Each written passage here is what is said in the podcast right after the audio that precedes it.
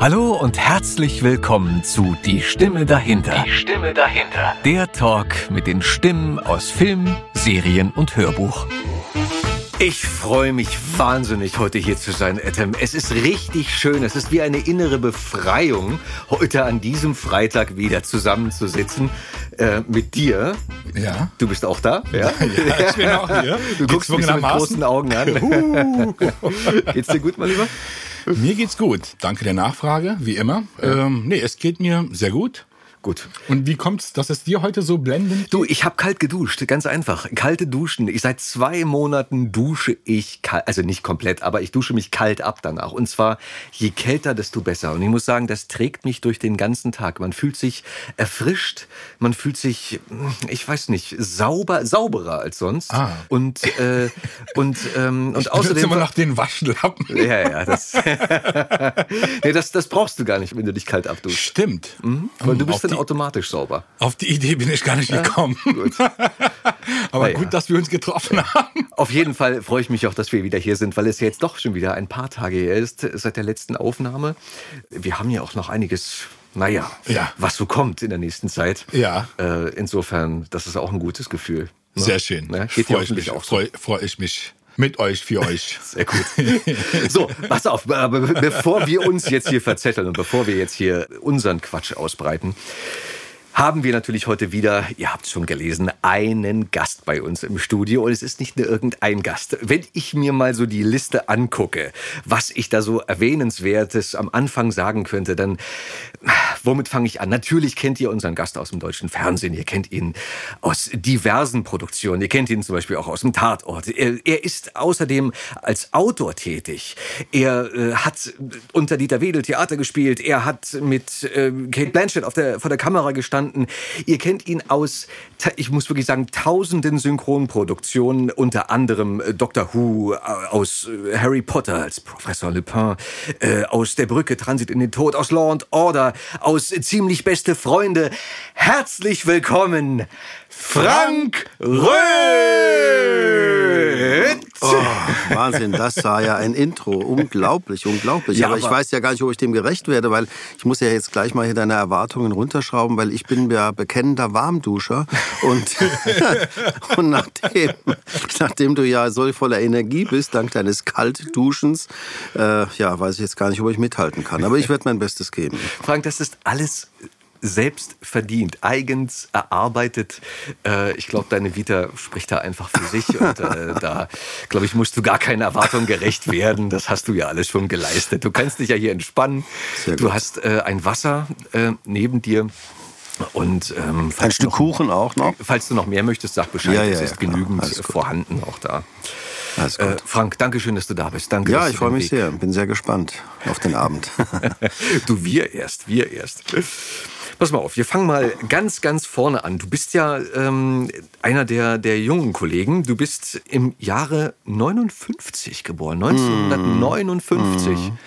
Meine Güte, das geht mir aber oft so, dass ich Kollegen sehe und mir denke, naja, die sind doch bestimmt 20 Jahre jünger, als da steht oder so.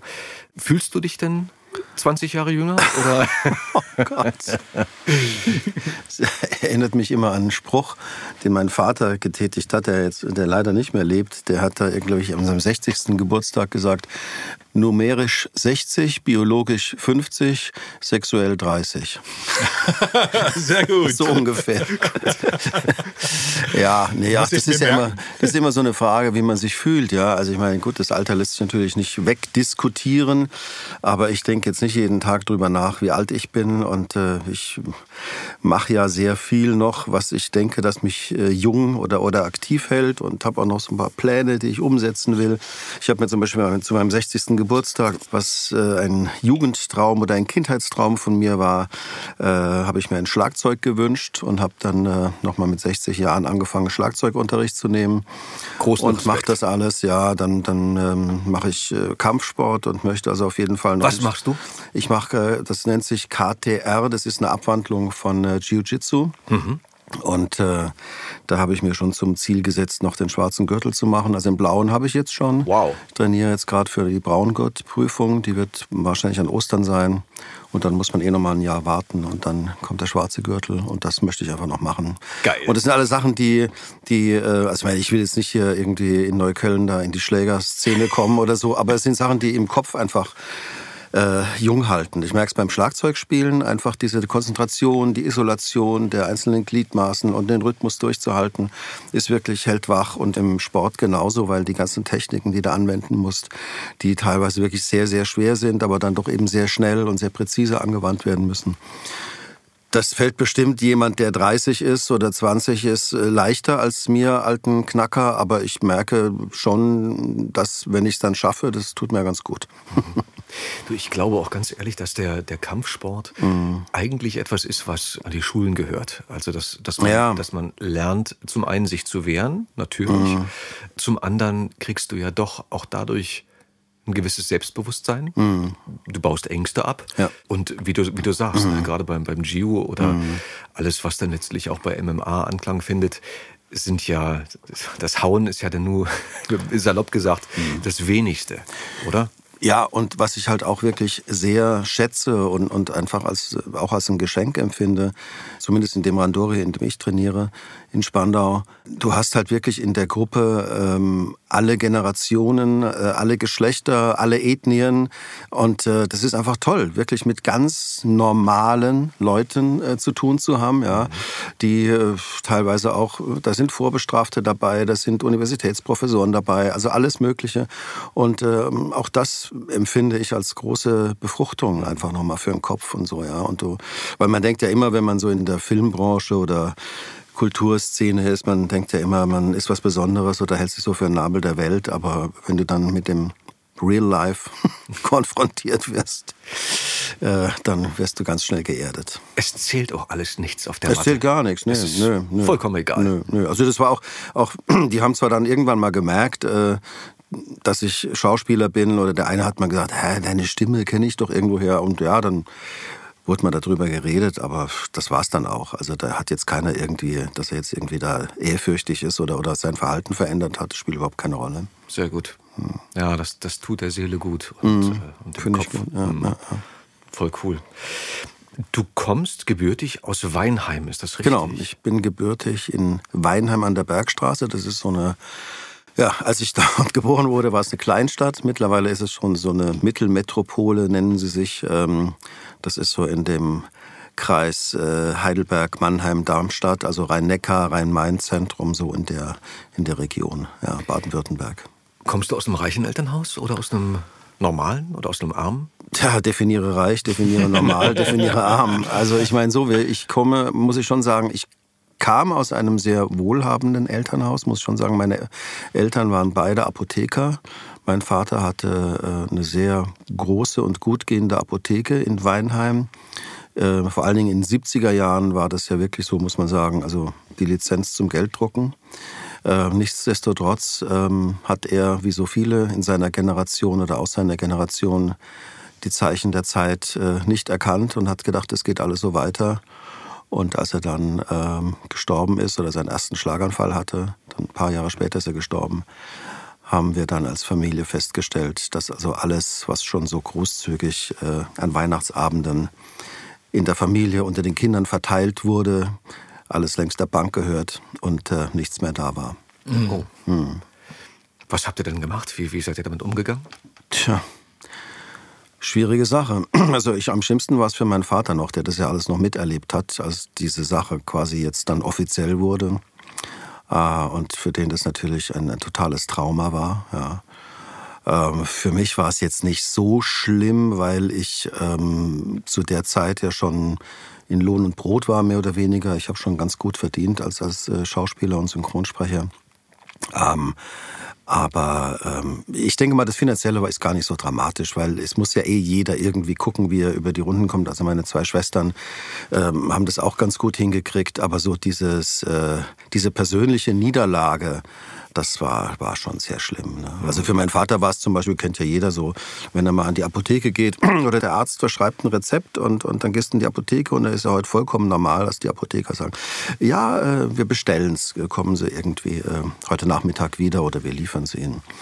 Und für meinen Vater war sowas einfach ein totales äh, Desaster, ja, dass er ein Medikament nicht da hat vorrätig, ja. Mhm. Und äh, ich habe das oft erlebt, wenn dann der, an, an Wochenenden ärztlicher Notdienst war äh, und eine andere Apotheke hatte eigentlich Notdienst, ja, dass dann die Ärzte oder das Krankenhaus bei uns angerufen haben zu Hause, weil sie wussten, wir haben dieses Medikament auf jeden Fall vorrätig und die anderen nicht, ja. Aber im Umkehrschluss äh, dementsprechend groß war dann das Warenlager bei uns, ja, und dementsprechend äh, häufig sind auch die Medikamente dann verfallen, ohne dass sie gekauft oder benutzt waren und äh, das hat ihm dann letztendlich das Genick gebrochen. Mhm. Oh Mann, eigentlich ein toller Anspruch. Also äh, mit Herz und Seele und mit Etikette. Ja. Äh, aber das ja. ja, aber es ist halt auch so, ich meine, das ging ja damals dann auch schon los mit, mit also schon in den 80er Jahren, dass die Sachen irgendwie über Computer bestellt wurden und, und äh, so eine leichte Digitalisierung hat da angefangen, ja. Also alles noch mit Lochkarten und was weiß ich was. Aber, aber auch das war für meinen Vater schon, damit wollte er gar nichts zu tun haben. Mhm. Damit wollte er nichts zu tun haben. Und das ist halt dann einfach so, wenn, wenn du die Zeichen der Zeit nicht erkennst, dann wenn er früher abgetreten wäre, wäre alles wunderbar gelaufen. So, so kann ich sagen, ich habe eine sehr, sehr schöne Kindheit und Jugend gehabt, ja. Mhm. Aber ähm, ja, ich beklage das nicht. Ich sage, ich sage das jetzt einfach so ganz, ganz offen und ganz frei. Ist auch sehr privat, aber ist ja wurscht. Ich meine, kann man ja drüber reden. Aber ähm, ich, ich leide jetzt da nicht darunter, dass ich halt nichts erben werde oder nichts geerbt habe. Naja, du hast ja wirklich viel gearbeitet, viele, viele Möglichkeiten gehabt, dir auch dein, dein eigenes, äh, wie soll ich sagen, dein eigenes Reich aufzubauen, deine, dein Leben dir aufzubauen. Das äh, ist ja vielleicht auch, wie soll ich sagen, hm, schöner, als das nur zu erben, das Glück zu bekommen. Weiß ich nicht, schöner ist vielleicht auch sehr Ach. subjektiv, aber ja, ich, ich finde ganz ehrlich, also es ist gar nicht so schlecht, wenn man weiß, äh, man muss schon selber dafür sorgen, dass der Laden läuft und kann nicht darauf hoffen, dass irgendwann noch mal was kommt, äh, irgendwie, der dann die Kohlen aus dem Feuer holt oder so. Mhm. Also es hält schon wach und, und löst schon andere Energien frei. Mhm. Ja lässt jetzt andere Energien frei. Also das muss ich schon sagen, habe ich so in meinem, im Laufe meines Lebens einfach festgestellt. Ja, weil ja doch, meine, gerade in unserem Beruf hast du ja oft auch Täler, durch die du gehst, ja, wo einfach die finanzielle Situation nicht sehr angenehm ist, ja. Und wenn du dann immer im Hinterkopf hast, so, oh ja, ist ja nicht so schlimm, wird schon was kommen oder so, oder kommt ja was, weiß ich ja, ja. Also ich bin eigentlich ganz froh, dass es anders gekommen ist. Ja. Mhm. Du hast dein Abitur mhm. dort gemacht in Weinheim? Genau, ja, ja. Okay. Und bis dann äh, wie soll ich sagen, war der, der Wunsch, in den Beruf zu gehen, der kam ja bei dir wahrscheinlich erst später. Ne? Du, ja. du hast erst mal nach dem Abi angefangen zu studieren, bist nach genau. München gegangen? Ja, also ich war erst nach dem Abi, drei, drei Wochen nach dem Abi bin ich erstmal zur Bundeswehr und habe äh, 15 Monate Grundwehrdienst, wie es damals so schön hieß, in Mittenwald gemacht. Wolltest du? Äh, ja, was heißt wollte ich? Also ganz ehrlich, ähm, die Frage hat sich nicht groß gestellt. Also es war, du hättest natürlich Kriegsdienst verweigern können, ja. Aber da muss ich auch sehr sagen, in unserer Familie oder in unserem Umfeld äh, war das kein Thema, ja.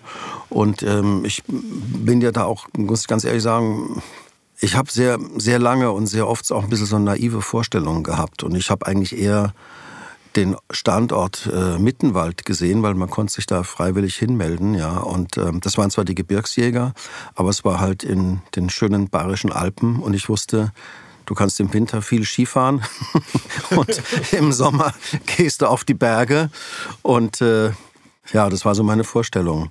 Das stimmte zwar auch, ja. Ich habe sehr viel Ski gefahren. Ich habe sogar über die Bundeswehr eine Skilehrerausbildung gemacht. Wow. Und ich war sehr viel in den Bergen. Aber ähm, ich habe auch viel Scheiße gefressen, auf Deutsch gesagt. Ja. Also es war nicht sehr angenehm, ja, die Zeit. Und danach bin ich äh, dann nach München gegangen, weil ich ursprünglich tatsächlich äh, Tiermedizin studieren wollte. Habe dann auch äh, mit dem Studium angefangen. Drei Semester studiert, wobei das dritte Semester schon quasi ja so die ein Absprungsemester war. Aber warum Tiermedizin? Also wie, wie kam es dazu, dass du sagst, ich möchte gerne... Ähm, ich bin ja in so einem medizinischen ja. Umfeld groß geworden. Ja, also Ärzte, Apotheker, Tierärzte, alles Mögliche ging bei uns ein und aus. Der Beruf des Apothekers hat mich nie interessiert, weil ich ja gesehen habe bei meinem Vater, der zwar ein unglaublich gebildeter äh, Mensch war und der sich also mit Botanik, mit Chemie unfassbar gut auskannte. Aber letztendlich bestand sein Arbeitsalltag äh, Schublade auf, Päckchen raus, Schublade zu. Ja, und das fand ich einfach totlangweilig. Und äh, die Tatsache, dass er mal selbst irgendwie eine Salbe machen musste oder sowas, dass er es noch selbst noch herstellen musste, mhm. kam ja ganz selten vor, muss man ganz ehrlich sagen. Sein Wissen war, wurde eigentlich ja nicht mehr gebraucht. Ja. Wollte er, dass du den Laden mal übernimmst? Ja, ich weiß nicht, ob er es wollte. Also ich glaube, er hätte sich schon gefreut, ja. Aber er hat auch schon relativ äh, schnell gemerkt, dass mich das nicht interessiert. Also war auch kein Thema bei uns. Und ähm, dann war es aber so, dass wir, wir hatten wirklich viele Tiere. Wir, wir, meine Eltern, die haben Hunde gezüchtet. Wir haben Was für eine Rasse? Rauhaardackel. Oh, schön, toll. Ich liebe ja. sie. Wirklich, ohne Quatsch. Und, äh, und wir hatten Pferde. Und insofern war ich da sehr, sehr äh, nah an den Tieren immer dran. Hatte auch viel mit Tierärzten zu tun. Hufschmiede und so. Und äh, das war schon was, was mich wirklich interessiert hat. Und dann dachte ich, naja, warum? Also es ist eigentlich ein toller Beruf. Und äh, wenn ich dann nach Weinheim zurückgegangen wäre, dann wären auch viele Anknüpfungspunkte dort gewesen, um also bei Bauern, äh, bei, anderen Leuten, wo man hat, er hätte sofort irgendwie einen, sozusagen seinen Einsatz haben können als Tierarzt dann, ja, weil ich die ja alle kannte. Aber ähm, erstmal hat mich das Studium wirklich abgeturnt, weil es nur Theorie war. Also du hast überhaupt kein lebendes Tier gesehen. Und das Zweite war, dass ich einfach durch diesen Ortswechsel, sage ich mal, von dieser wohlbehüteten Kleinstadt Weinheim äh, in die Großstadt München, in die Metropole Anfang der 80er Jahre war ja München nochmal ganz anders als heute. Auch von der Kulturszene, von der Musik und so nochmal ganz anders. Das war für mich so ein totaler Kulturschock. Und da habe ich einfach gemerkt, dass ja viele, viele Wünsche, Sehnsüchte, Hoffnungen, die so ganz, ganz tief in mir drin waren, ja, über die du aber nie nachgedacht hast. Also mein großes Interesse an Theater, an Film, an Fernsehen, äh, wo du natürlich gedacht hast, ja, da will man auch irgendwie vielleicht mal auf der Bühne stehen oder äh, in einem Film mitspielen oder mal synchronisieren. Aber die, die Frage hat sich überhaupt nicht gestellt. Und ähm, das war dann plötzlich durch dieses Leben in München ähm, realisierbar, also greifbar. Ja, du plötzlich hast du irgendwelche Teams gesehen, da wurden wurde ein Derek gedreht oder oder dann dann hast du in der Kneipe Leute getroffen, die waren äh, an den Kammerspielen engagiert oder so. Und ähm, dann hatte ich tatsächlich das werde ich nie vergessen, eine, äh, eine Prüfung, ein Testat hieß es ja damals, im, im Tiermedizinstudium noch. Und ähm, die Universität, die war in Schwabing und ich äh, hatte da also Tage, Wochenlang darauf hingearbeitet, gelernt, dieses Testat zu bestehen. Und äh, sollte dann irgendwie ein Oberschenkel von einem Pudel die Muskeln, die Sehnen genau analysieren, der da vor mir lag auf dem Tisch. Und ähm, ich habe wirklich, was ich in meinem ganzen Leben nie mehr hatte und auch davor nie hatte, einen totalen Blackout gehabt. Und äh, ich glaube, ich habe gesagt, es ist ein, ist ein Elefantenfuß oder irgendwie oder äh, ein Ochsenschwanz oder sonst irgendwas. Ja, ich habe vollkommenen Unsinn geredet und ich wusste nichts mehr. Und ähm, bin raus aus dieser Prüfung und wusste wirklich, ähm, das war's. Ich wusste, ich werde da nie wieder reingehen. Das war für mich gelaufen. Gehe aus der Uni raus und es hört sich jetzt an wie im Film, aber es war tatsächlich so. Und ähm, da waren Dreharbeiten. Direkt, direkt da waren Dreharbeiten. Und da habe ich den ganzen Nachmittag zugeguckt und hab, äh, war total fasziniert und, und äh, war wie, wie in einer anderen Welt und dachte nur, nee, das ist es. Und das wird jetzt in Angriff genommen. Krass. Super. Mhm. Das wirklich, war wirklich so. Das ist keine, keine Märchen, das ist echt so. Ich glaube dir das. Es gibt mhm. so eine Momente im Leben. Mhm. Ich habe auch von anderen mhm. Freunden, ich hatte es, glaube ich, in einer Episode mal erzählt, ähnliche Sachen gehört, dass wirklich auf der anderen Straßenseite ein Film gedreht wurde und die vom, von der Baustelle rüber sind, äh, hier kann ich mitmachen, kannst du los. Und seitdem nur noch, äh, es nur noch in diese Richtung ging. Das sind dann so eine Eingebung, die, äh, ja, boah, wie dankbar kann man dafür sein? Wie dankbar Genau. können wir, wir dafür sein, dass die da gedreht haben? Ja. Weißt du noch, was es war? Es war ein Derrick, ja. Okay. Ich weiß sogar noch die Folge, den Folgentitel. Ein Koffer aus Istanbul. Super. Und, und äh, Peter Eschberg hat mitgespielt. Äh, also ich weiß wirklich noch sehr viel. Ja. Wie alt warst du da? Ah, warte mal, das war 1980, ja, 21 oder 22 so. Okay. Aber noch mal ganz kurz, Ja. bevor wir weiterspringen, noch mal einen Sprung zurück, eben als du meintest, bei der Bundeswehr, da hast du eine Menge Scheiße gefressen. Was war denn da so schwer für dich? Also ich, ich war ja Abiturient und damals irgendwie Ende der 70er Jahre total, äh, ja, sozialdemokratisch sozialisiert, ja, und, und dachte irgendwie, ja, die Freiheiten und was weiß ich was alles, äh, alles wunderbar. Und ähm, ich meine, wenn du in so einem militärischen äh, Mikrokosmos bist, ja, da zählt halt eine persönliche Freiheit oder eine persönliche Meinung gar nichts. Ja, da zählt nur Befehl und Gehorsam aus Ende. Und du hast Leute über dir, die ja quasi über dein Leben bestimmen können oder sagen können, nee, Moment mal, ich sehe hier aber in ihrem Spind, da äh, sind zwei Staubfluserl äh, und sie hatten doch heute irgendwie äh, Reinigung und ähm, das werden wir dann am Wochenende nochmal üben. Und du wolltest am Wochenende nach Hause fahren, weil du vielleicht auf den Geburtstag eingeladen warst oder wolltest deine Eltern oder deine Freunde sehen. Und dann bleibst du halt am Wochenende zu Hause. Und dieser, dieser totalen Willkür Ja, ausgesetzt zu sein, ja, Ja, das, das hat mich fertig gemacht. Also damit, das war, war, war absurd. Aber ich muss auch sagen, auch da wieder ähnlich jetzt wie beim Sport. Ich war auf der, auf der Bude mit, äh, mit Menschen, ähm, von denen ich mir in meinem wunderbar behüteten Umfeld vorher gar nicht vorgestellt hätte, dass es so Leute überhaupt gibt. Ja, also ich hatte einen Kamerad, der war äh, Schaustellergehilfe auf dem äh, Schiff, da gab es so diese, dieses, dieses riesige überdimensionale Schiff Wikinger oder so hieß das. Das war so wie so eine überdimensionale Schiffsschaukel, äh, die auf dem Oktoberfest und überall war. Kennt man. Ja, Ja, ja, kennt man. kennt Ja, heute gibt es, glaube ich, gar nicht mehr. Doch, doch, doch. Ja, gibt's noch, ja. Ja, ja. Und der hat mir am ersten Tag erstmal seine ganzen Stichwunden und seine Einschusslöcher gezeigt, die er im Lauf seiner Karriere so alles äh, hinter sich hatte. Auf der Kirmes. Auf der Kirmes, ja klar. Nein. Und dann, dann hatten wir den, den Koch der Kompanie im Zimmer, ja, der äh, wirklich, also ich muss es leider so sagen, die größte Drecksau war, die man sich vorstellen kann, der sich teilweise wochenlang nicht gewaschen hat. Und dann hat er immer das Essen ausgegeben. Und ich meine, ich kann seit der Zeit alles essen, egal ob was auf den Boden fällt oder sonst was. Es macht mir überhaupt nichts aus, ja, weil schlimmer als das, was ich erlebt habe, kannst du dir nicht vorstellen.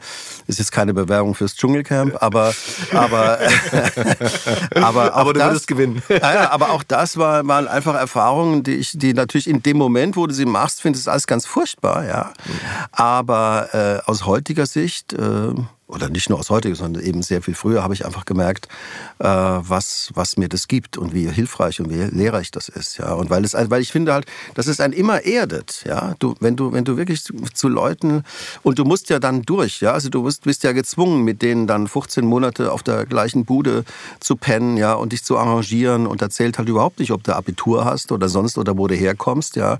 Sondern da geht's halt einfach nur um den Zusammenhalt und dann einfach zu sagen oder zu sehen, wo sind die einzelnen Qualitäten? Ja, also wie kann ich denen helfen? Wie können die mir helfen?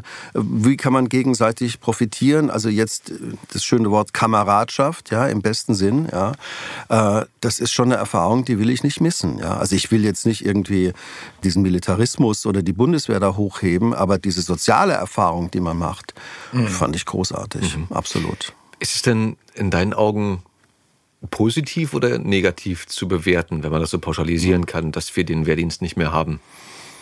Tja, also ich habe lange gedacht, es ist eigentlich gut, wenn die Bundeswehr eine Berufsarmee wird. Ja. Mittlerweile muss ich sagen, ähm, bin ich nicht mehr der Meinung. Also ich finde eine Wehrpflicht schon oder eine soziale Pflicht, das muss ja nicht unbedingt Wehrdienst sein, schon sehr wichtig und sehr gut. Ja. Also natürlich sollte man schon dafür sagen, dass jetzt Wehr, äh, dafür sorgen, dass Wehrpflichtige nicht wirklich in einen Einsatz, in einen militärischen Einsatz kommen, sondern das sollte man echt den Zeit- oder Berufssoldaten überlassen. Aber zu sagen oder, oder zu fordern, dass man einfach von allen Bürgern dieses Landes einfach äh, ein halbes oder ein Dreiviertel oder ein Jahr ein, ein, soziales, ein soziales Jahr. Jahr. macht, ja, also wie auch immer das aussieht, ja, mhm. finde ich wirklich wichtig, weil ich glaube, es wäre auch so für den Zusammenhalt der Gesellschaft, auch weil ja die Gesellschaft sehr divers ist, ja, und du hast eben auch jetzt sagen wir mal die die Leute, die zu uns kommen oder die halt, wie es immer schön heißt, mit Migrationshintergrund oder sonst irgendwas, ja, aber wenn du halt sagst, wenn wenn jeder, der wirklich einen deutschen Pass hat, ja, einfach auch sich da irgendwie einbringen muss. Und das bringt wahnsinnig viel. Und ich kann nur sagen, also zum Beispiel, wenn ich mir vorstelle, ich wäre jetzt äh, heute, wo sich die Gesellschaft ja nochmal ganz anders darstellt, in so einer Situation mit Leuten aus komplett unterschiedlichen Edien, Herkünften und so weiter, einfach ein Jahr oder, oder sechs Monate oder sieben Monate gezwungen sein, sich zu engagieren und zusammenzuleben, ja.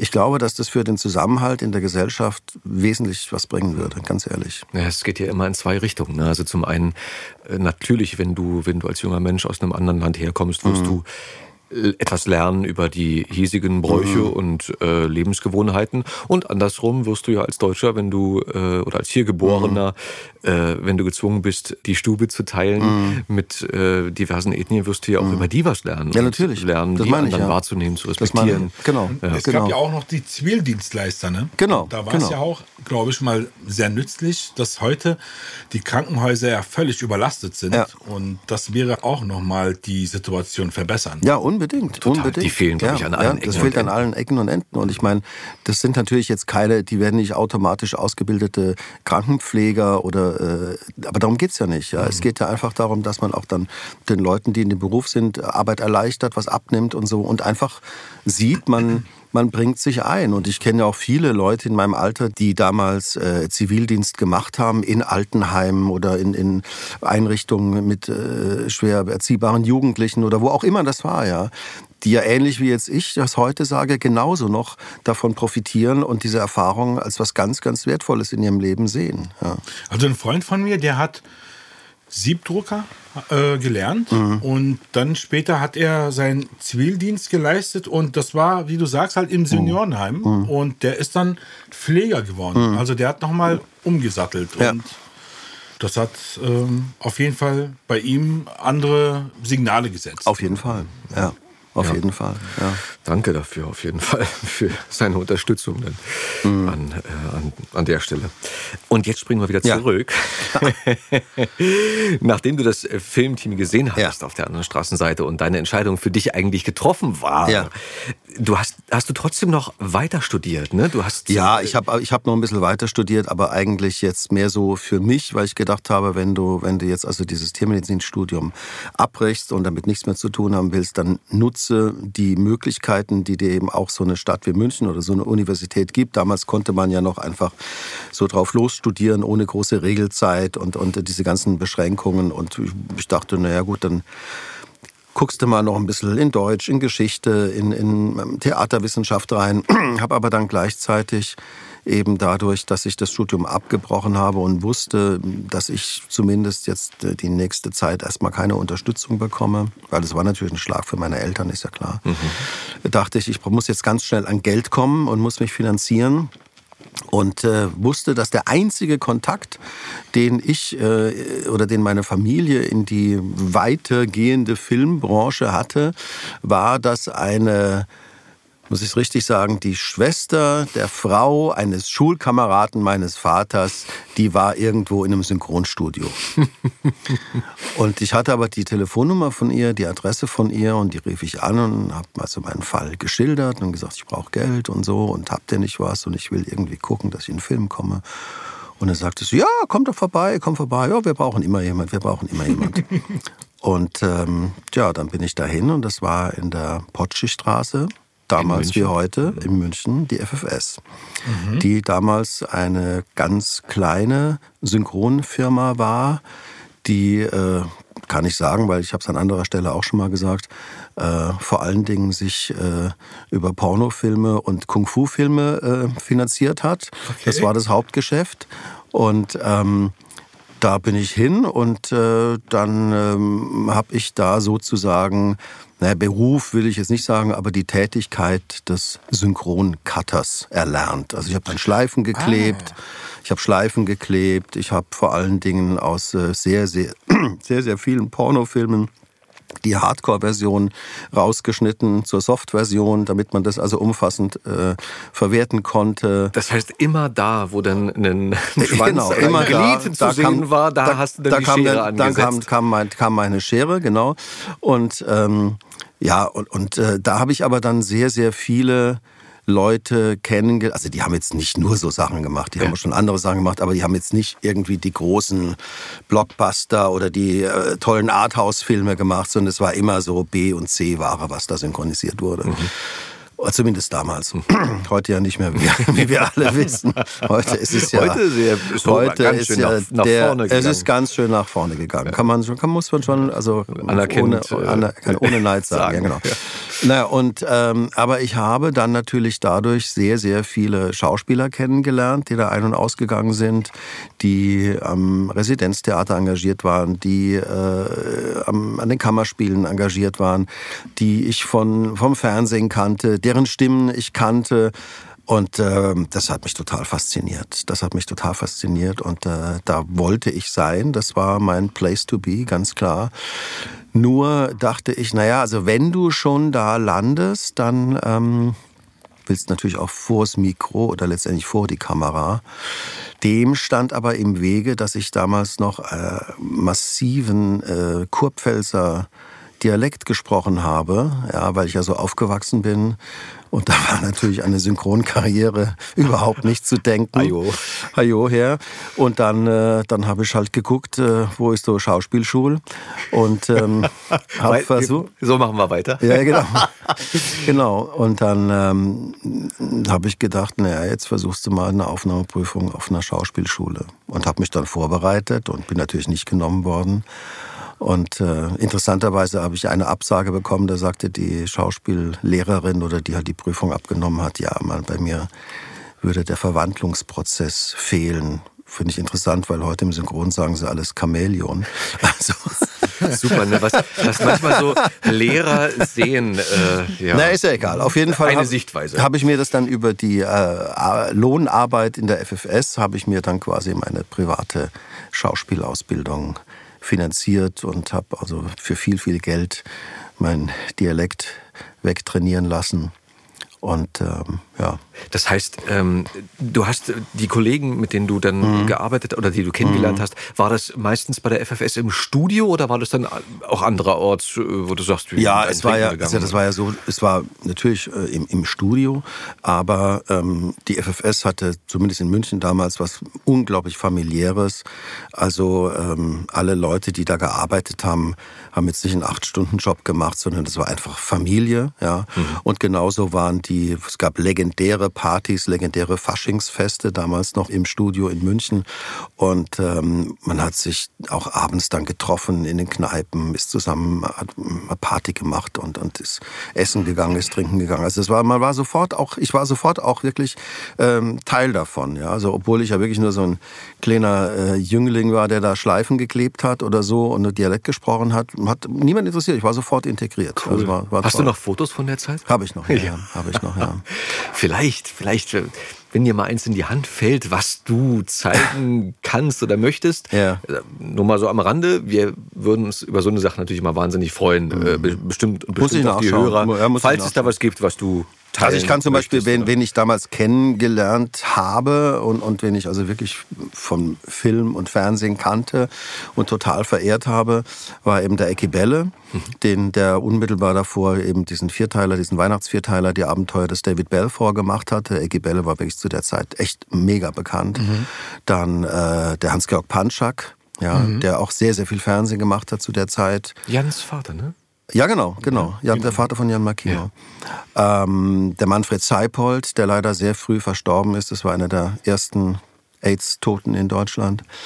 Und ähm, Heiner Lauterbach natürlich, ja. Äh, Norbert Gastel, Homer Simpson, das waren so die Leute, die so damals so als immer, immer da aufgetaucht sind. Mhm. Ja. Elmar, also Elmar Wepper, Elmar Wepper auch, hat sehr viel synchronisiert, ja. Größen der, absolute Größen, der ja, damaligen ja, genau. und auch jetzigen Zeit mm, natürlich. Mm, Klar. Genau. Ähm, und bist du auf die Leute zugegangen? Hast du gesagt, Leute, pass auf, ich, ich will gerne mich bewerben. Haben die dir Tipps gegeben für die Schauspielschule oder dir Ja. geholfen mit den Vorsprechrollen? Oder? Also mit den Vorsprechrollen jetzt nicht, aber ich habe die schon, also jetzt nicht ausgefragt, weil ich wollte ja auch irgendwie da ein bisschen Distanz halten und denen nicht auf die Nerven gehen. Aber ich habe schon so, also mit dem Hans-Georg Panschach habe ich relativ schnell ein bisschen angefreundet und habe irgendwie mit dem auch sehr lange sehr geredet. Mit Manfred Seipold auch, wie gesagt, der ist ja leider verstorben. Und äh, ja, mit Heiner Lauterbach habe ich ja dann äh, auch sehr schnell dann Theater gespielt. Wahnsinn. Aber das dann na, während, nach der Ausbildung oder nachdem du den, den Ja, so, äh, Dialekt also- schon abgelegt hast? Oder? Also den Dialekt hatte ich damals schon abgelegt, sonst hätte es mit Theater nicht geklappt. Also zumindest, zumindest so weit, dass man auf der Bühne stehen konnte. Ähm, aber das lief immer noch alles parallel. Ja. Also weil du natürlich damals von so einem kleinen, kleinen Theater, Off-Theater, wie das dann war, kam, da konntest du ja nicht leben davon. Das ist irgendwie am Abend 20 Mark gekriegt, wenn du es überhaupt gekriegt hast. Äh, aber das war auch eine, eine Schule des Lebens oder eine Schule für den Beruf, kann man sagen. ja. Learning by doing. Das Ja. ist äh, ein bewährtes Prinzip seit, äh, wie soll ich sagen, Tausenden von Jahren der. Menschheitsgeschichte. Genau, genau. Ich, äh, das immer wieder funktioniert. Aber als du die Absage von der Schauspielschule hattest, was hat das mit dir gemacht? Warst du da eher noch von wegen so, ich zeige euch jetzt erst recht? Oder war es ein Tiefschlag? Hast du das in die Karriere wanken gesehen oder war das dir egal? Na, egal war es mir mit Sicherheit nicht, aber ich, ich sehe das ja immer so, Niederlagen auch als Herausforderung. Ja. Also es gibt ja den schönen, habe gerade neulich drüber mit jemand gesprochen, es gibt diesen schönen Spruch von Lao Tse oder Lao Tse, weiß nicht, wie man ihn ausspricht, der gesagt hat, ähm, nicht was uns begegnet ist entscheidend, sondern wie wir darauf reagieren. Und äh, das fand ich immer interessant einfach. Also es war nicht mein Wahlspruch, um Gottes Willen, aber ich fand es immer interessant, einfach zu sagen, was ziehst du daraus? Also auch, ich finde auch, auch bei, bei ich habe ja auch sehr viele Absagen bekommen bei Castings und so weiter. War für mich immer so der, der entscheidende Punkt, ja, was, was, was lernst du jetzt daraus? Also jetzt nicht deprimiert äh, in der Ecke hocken und Trübsal blasen, sondern einfach, ähm, was ist da schiefgelaufen? Liegt es an dir? Wie waren die Umstände? Oder was kannst du besser machen? Warst du nicht vorbereitet oder sonst? Und insofern, also ich komischerweise, aus heutiger Sicht ist mir vieles, was damals passiert ist, nicht rational erklärbar. Ja. Ähm, aber ich habe das einfach abgehakt und dachte, nö, nö, wird schon klappen, wird schon weitergehen. Und du hast dir dann selber halt einen Lehrer, eine Lehrerin Genau. oder mehrere, Mehrere, ja, gesucht genau, genau, und hast genau. dann einfach an dir gearbeitet, Genau. an den Punkten. Genau. Und der, der Kontakt zum Theater oder andersrum, Hm. was war denn so der erste Job vor der Kamera, vor dem Mikro, auf der Bühne für dich? Wo Ja. ging's da los? Mit dem Theater? Auch wieder ein, ein Zufall, den man, äh, ja, es ist auch wieder was fast wie so eine Filmstory, wobei ich gerade neulich in irgendwie äh, im Radio einen Bericht gehört habe, dass, dass es keine Zufälle gibt. Also ich hatte zu der damaligen Zeit äh, eine Freundin, die etwas älter war als ich, sage ich mal so. Die war gebürtig aus Berlin und wir hatten äh, eigentlich vor, an diesem, an einem bestimmten Wochenende nach Berlin zu fahren und äh, einfach mal. Ich war noch nie in Berlin, also Westberlin damals muss man ja sagen. Ich war da noch nie gewesen und äh, ja muss, muss man ja sagen. Man, ich, man sieht ja immer heute alles äh, oder aus, aus in der Vergangenheit. Berlin war immer für uns Westberlin, ja. Ähm, und äh, da wollten wir also das Wochenende verbringen und äh, ich hatte das Auto gepackt und alles und äh, ja, auf jeden Fall, wir wollten morgens sehr früh losfahren, weil wir nicht wussten, wie lange dauert die Reise, auch durch die DR und so weiter. Und auf jeden Fall, die Freundin von mir damals kriegt irgendwie nachts einen hysterischen Anfall und sagt, nein, ich kann nicht, ich kann nicht, ich kann nicht nach Berlin fahren, ich kann nicht, da sind meine Eltern und was weiß ich was und so. Und ich dachte, ja gut, okay, kriegt sich wieder ein. Am nächsten Morgen bin ich zum Bäcker, habe Brötchen geholt. ähm, Und dann gab es in München immer noch diese Zeitungskästen, also die Abendzeitung Süddeutsche TZ, wo du eben damals, was weiß ich, 50 Cent äh, äh, Pfennig eingeworfen hast, hast eine Zeitung rausgeholt. Da dachte ich, wir ein schönes Frühstück, die beruhigt sich jetzt schon wieder und dann fahren wir nach Berlin. Okay, also ich die Zeitung, Abendzeitung rausgeholt, wir gefrühstückt und äh, es war nichts zu machen. Also sie wollte auf keinen Fall nach Berlin, ob es an mir lag oder ich weiß es nicht. Und ich blätter die Abendzeitung so durch und dann sehe ich eine Anzeige, dass ein kleines Theater in München. Äh, Schüler, Studenten, schauspielbegeisterte Laien sucht für die äh, Inszenierung, also für die Dramatisierung äh, des Filmes äh, Die Feuerzangenbowle. Ja. Und dann war der, aber der Termin jetzt an diesem Samstag, ja. Und ich gucke auf die Uhr und denke, ach komm, Berlin ist eh gestorben, scheiße, der Tag ist gelaufen, fährst mal dahin, ja, vielleicht wird es ja was, ja. Und also einfach vollkommener Blödsinn. Und äh, bin ich da hingefahren. Das war ein kleines Theater in, äh, in, mitten in München am Stachus. Wunderschönes Jugendstiltheater, so 100 Plätze. Ähm, und äh, ja, da waren dann viele, viele Leute da und äh, der, der, der äh, Theaterleiter sagte, ja, was machst denn du? Ja, vom Alter her passt du. Ich musste überhaupt gar nichts sagen. Sagte, ja, ja, du, ja, komm einfach mal, wenn die Proben beginnen. Ich dachte, oh ja, ist doch wunderbar, toll. Läuft gut. ja, dachte ich, also am Dialekt kann es schon mal nicht liegen. Äh, und äh, naja, dann war es tatsächlich so, dass irgendwann, so hat man sich dann getroffen, weil man ja nicht wusste, wie die, äh, diese ganze Konstellation ist. Also man, man musste ja als Schüler quasi auf der Bühne sitzen, in so alten Schulbänken, ja. Und ähm, wie es dann der Zufall so will, der Schüler Pfeiffer, also die, die Rühmann-Rolle, spielte kein geringerer als der Heiner Lauterbach, ja, der damals wirklich vollkommen unbekannt war. Der war zwar in München schon eine gewisse Größe im Synchron, also der hat sehr, sehr viel synchronisiert und äh, war also auch stadtbekannt als, als Firebeast, ja, will ich mal sagen.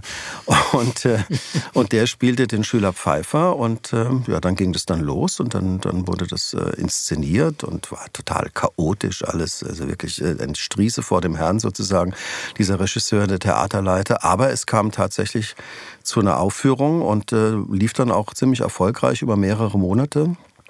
Und ich war halt der Schüler ich weiß ja, wie die Rolle hieß, Ach, egal, also einer dieser Schüler halt. Und äh, dadurch haben sich auch viele, viele neue Wege aufgetan, weil mein Banknachbar auf der Bühne war der ähm, heute sehr bekannte Regisseur Roland Suso Richter, der damals äh, zweimal durch die Aufnahmeprüfung von der Filmhochschule gefallen war.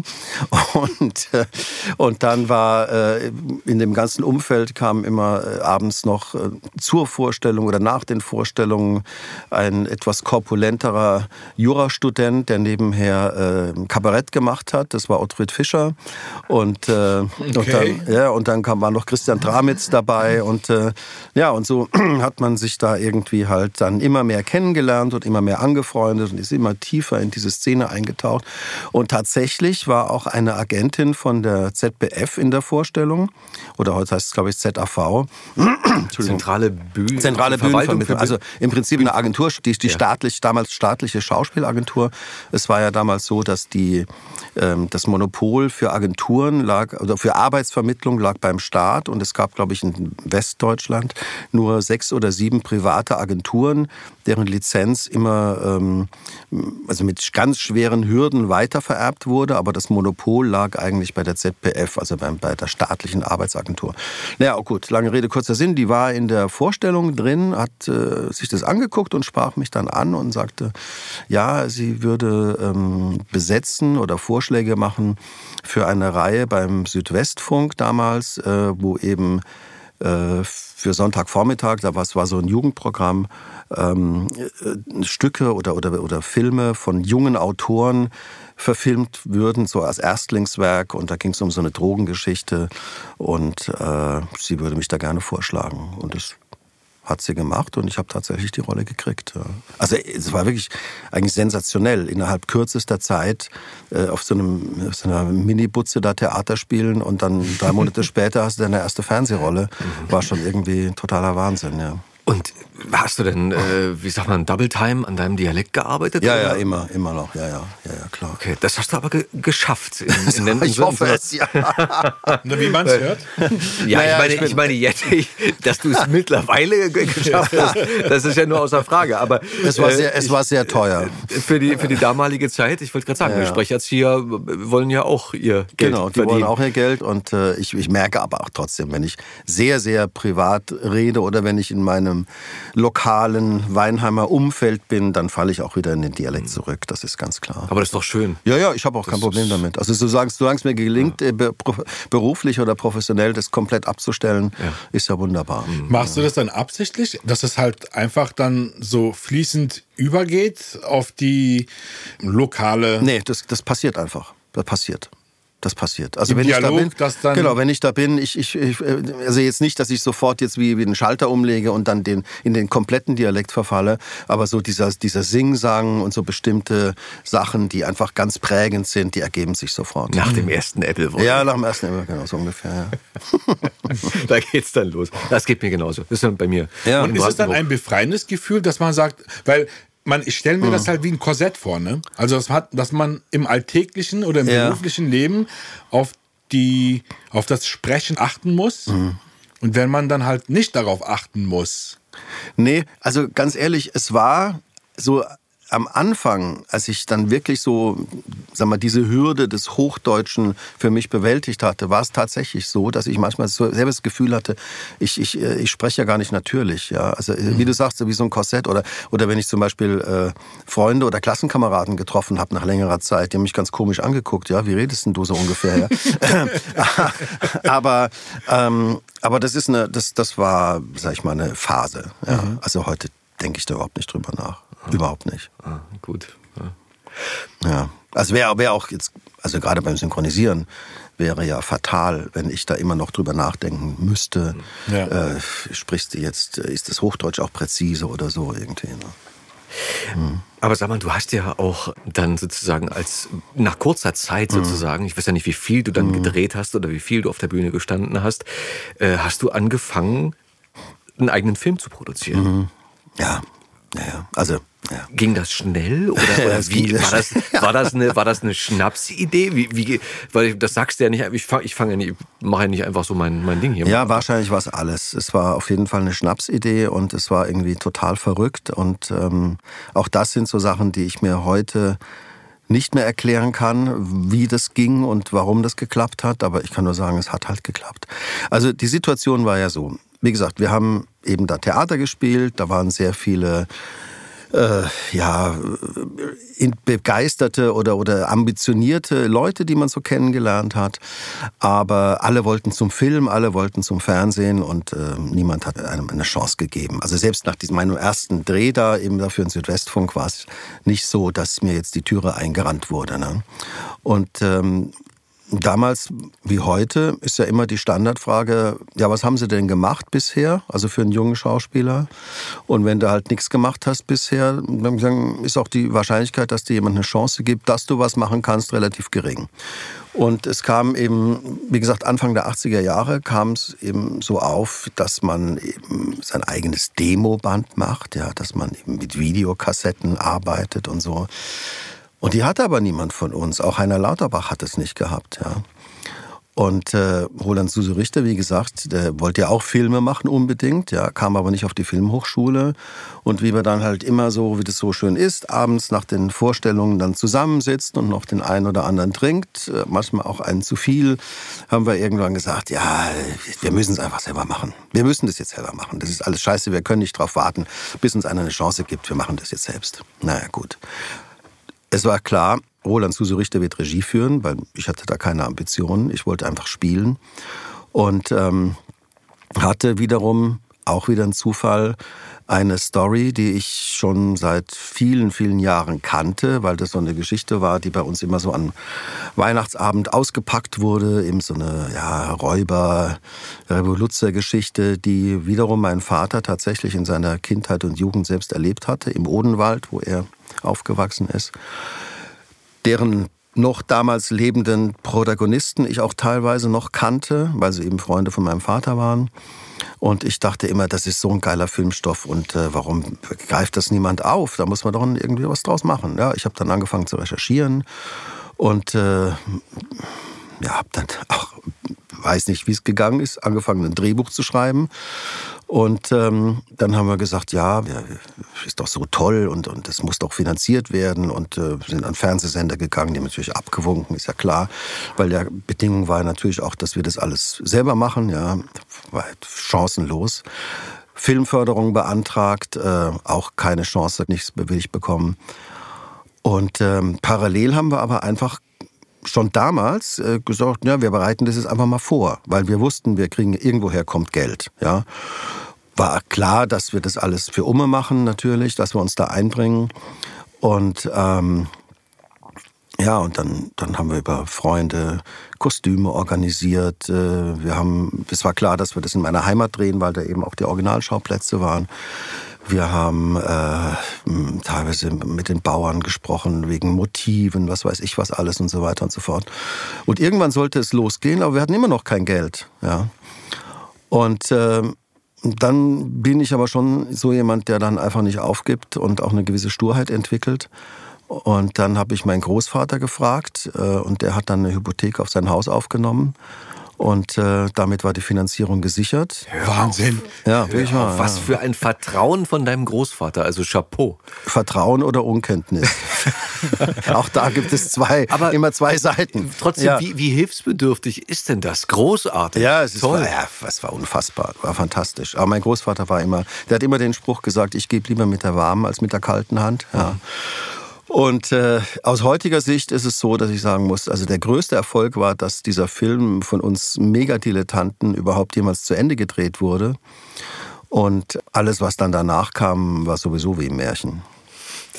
Und hat der Film dann die Investition des Großvaters wieder eingespielt? Nein. Ich glaube, auf lange Sicht kann man das sagen schon. Ja, na Also gut, das ist immer die Frage, die Investition, ja, karrieretechnisch mit Sicherheit, ähm, aber finanziell nicht. Nee. Das Weil Haus ist, Das Haus, also ich habe das ist dann... noch in Familienbesitz. Nein, das nicht mehr, aber das ist ja ewig. Ja, mein Großvater, mein Großvater ist längst tot. Ähm, aber ich habe das zehn Jahre dann zurückgezahlt. Ah, Ja, also ich habe wirklich, also das war auch so was, wo ich einfach dann wirklich auch jeden Job annehmen musste, um einfach ähm, das Geld wieder zurückzuzahlen. vorbildlich. Aber der Film hat es bis nach Cannes geschafft. Der Film hat es ne? bis nach Cannes geschafft, ja. Und ich meine, das kann nun nicht jeder Schauspieler sagen, Nee. geschweige denn Produzent, Autor, Executive Producer, dass er mit einem Mhm. eigenen Film äh, in Cannes war und da ja gut äh, abgeschnitten hat, Ja, oder? ja. Also es war so, dass, ähm, dass dieser Film natürlich dann schon für Aufmerksamkeit äh, gesorgt hat. Der ist äh, 1984 auf dem Filmfest München das erste Mal gelaufen und äh, hat da für große Furore gesorgt, weil wir halt wirklich alle extrem jung waren. Ich meine, ich war damals 24, der Roland Suso Richter war 22 als Regisseur. Die ganze Crew war total jung, es war ein total junges Thema. Ähm, wir haben uns Kannst auch... du kurz umreißen, worum es ging für alle, die, die den Film noch nicht gesehen Und haben? vor allem den Titel. der Film, der Titel heißt, ist, ist, heißt äh, Kolb, also Kolb ist die, der Nachname der Hauptfigur. Und das ist eine Geschichte, die praktisch in den Jahren unmittelbar nach dem Zweiten Weltkrieg in so einem kleinen Dorf im Odenwald spielt. Ähm, ein äh, Junge, kurz vorm Abitur, bei dem äh, zu Hause eben amerikanische Besatzungstruppen einquartiert sind, freundet sich mit denen an, lernt dadurch Englisch, kriegt mal ähm, eine Uniformjacke und so weiter und so fort und äh, nimmt quasi äh, zunächst aus Spaß so eine Art äh, ja andere Identität an ja. Also man könnte sagen so ein Hauptmann von Köpenick ja und ähm, aus Spaß wird ernst. Ähm, viele sehen quasi die Möglichkeiten, die sich dadurch tun, dass man jemand hat, der quasi perfekt als Amerikaner auftreten kann. Und es geht dann über so ähm, Wilderei-Geschichten bis hin zu Autodiebstählen, die man immer ähm, als amerikanische Besatzungsmacht mehr oder weniger legal machen durfte. Ja. Ähm, Geht es halt äh, dahin, dass äh, tatsächlich, und das ist also wirklich belegt auch, die, äh, die Amerikaner, die ihr Hauptquartier damals in Heidelberg hatten, äh, vermutet haben, dass sich da so eine Art äh, nationalsozialistische Widerstandsbewegung da etabliert. Also die haben gedacht, das ist eine politische Gruppe und haben dann versucht, es irgendwie dem nachzugehen und haben da also auch den Geheimdienst angesetzt, äh, den amerikanischen, und sind also gar nicht auf die Idee gekommen, dass das eben eine, eine Truppe durchgeknallter Schüler sind. Ja. Und ähm, ja, der wurde dann verraten und ähm, ist dann praktisch auf der Flucht mit seiner Freundin ins äh, Saarland, was damals französisch besetzte Zone war, äh, gestellt worden. Und über den Tod der beiden gibt es bis heute Spekulationen von Selbstmord über Exekution, über auf der Flucht erschossen, weiß man nicht. Ja. Also, okay. dann fast in der Bonnie und Clyde. Ist, eine, ja, ist, eine, ist, ist so eine Mischung aus, aus äh, Hauptmann von Köpenick und Bonnie und Clyde. Ja. Okay. Eigentlich ein toller Stoff, wirklich ein toller Stoff. Und hinten mit Toll. B oder mit P? P, P, P, P. Kolb. Kolb, ja, ja genau. Ja, Kann ich mir angucken. ja man muss man, ich ja. wollte gerade sagen, kriegt man, weißt du, ob man den kriegt? Also ich glaube, er ist noch, ähm, bei Amazon gibt es den, glaube ich, noch gebraucht. Also die momentan wird er jetzt nicht verliehen oder verkauft, aber es gibt eine DVD und ähm, die ist eben, äh, die DVD ist ganz gut, die ist erschienen 20 Jahre nach der Präsentation in Cannes. Also aus dem ist die, ist die DVD rausgekommen und der hat auch ein sehr schönes Begleitmaterial mit Ausschnitten aus Cannes damals, so ein paar Interviews und äh, wir waren dann auch bei Kerner damals eingeladen, alle. Ach, cool. Ja, ja. mhm. Werde ich mir bestellen. Das ist, äh, Ja, muss mal gucken. wir liegen zusammen, Adam. Ja, ich kann dir auch noch eine. Ich habe noch ein paar. Cool. Nein, ich werde, also du kommen kannst wir- mir gerne eine signierte Fassung Ja, okay, alles klar. gerne schenken. Ja, ja. Aber ich werde trotzdem eine kaufen. Okay, alles gut. Ich wollte gerade sagen, da kommen wir dann drauf zurück. Genau. Ja. Wir können ja zusammenlegen. Und das meine ich, das meine ich. Da, da packen wir dann äh, Ja, ja. die Scheine zusammen. Aber es, das wird doch auch, ich meine, diese, diese Aufmerksamkeit, Ja. die der Film bestimmt erweckt hat oder unweigerlich erweckt hat, der wird doch auch einen ordentlichen Karriereboost eben für die Kollegen gegeben haben, Ja. die dort mitgespielt haben, oder? Das kann man so sagen. Also vor allen Dingen für den Heiner Lauterbach und auch für die Katja Flint. Ähm, auch für einen Ottfried. Ähm, aber für mich, muss ich ganz ehrlich sagen, äh, nicht so. Ja, weil ähm, mein, was heißt mein Problem? Also es war so, wir sind ja da sehr offensiv dann aufgetreten, auch in Cannes. Und die Presse hat sich auf uns gestürzt, weil wir natürlich auch so dem damals brachliegenden deutschen oder westdeutschen Film so quasi, ähm, wir haben es denen richtig gezeigt. Ja, wir haben ohne Förderung gedreht und, und dann haben wir so ein tolles Ding dahin gehauen. Ja, und ähm, ich war aber ja auch Autor, ich war Produzent, ich habe die Hauptrolle gespielt und wie das ja in Deutschland immer so ist, ich habe in keine Schublade gepasst. Ja, und die Leute wussten nicht jetzt irgendwie, ja, will der jetzt produzieren oder will der jetzt weiter schreiben oder will der jetzt spielen und so. Und ich wollte eigentlich nur spielen. Ja, ich wollte überhaupt kein Produzent sein, das hat mich gar nicht interessiert. Ja, war ja nur zwangsläufig da, weil ich halt das Geld aufgetrieben habe. Und Autor, ja, ich habe es jetzt gemacht, aber ich wusste auch, dass ich jetzt nicht irgendwie der super professionelle Autor bin. Woher denn? Ich hatte ja gar keine Ausbildung und gar nichts. Ja. Ähm, ich wollte eigentlich nur spielen. Ja. Und ähm, die Frage war immer dann, ja, wann machst du denn den nächsten Film und was ist denn das und so und und äh, das war eben sehr sehr schwer. Ne? Und danach ist erstmal wirklich gar nichts gelaufen für mich, überhaupt nichts. Und dann war auch noch ein großes Dilemma, dass so diese diese offizielle, sag ich mal, deutsche Filmszene damals, da war ja der Kuchen komplett verteilt. Also mit Förderungen, Fernsehgeldern, Produktionsfirmen oder so. Das war ein geschlossener Circle, ja. Und wir, die uns natürlich ganz toll gefunden haben, weil wir, hahaha, wir haben alles allein gemacht, wir brauchen euch gar nicht, ja. Das fanden die natürlich überhaupt nicht lustig, ja. Das fanden die gar nicht lustig.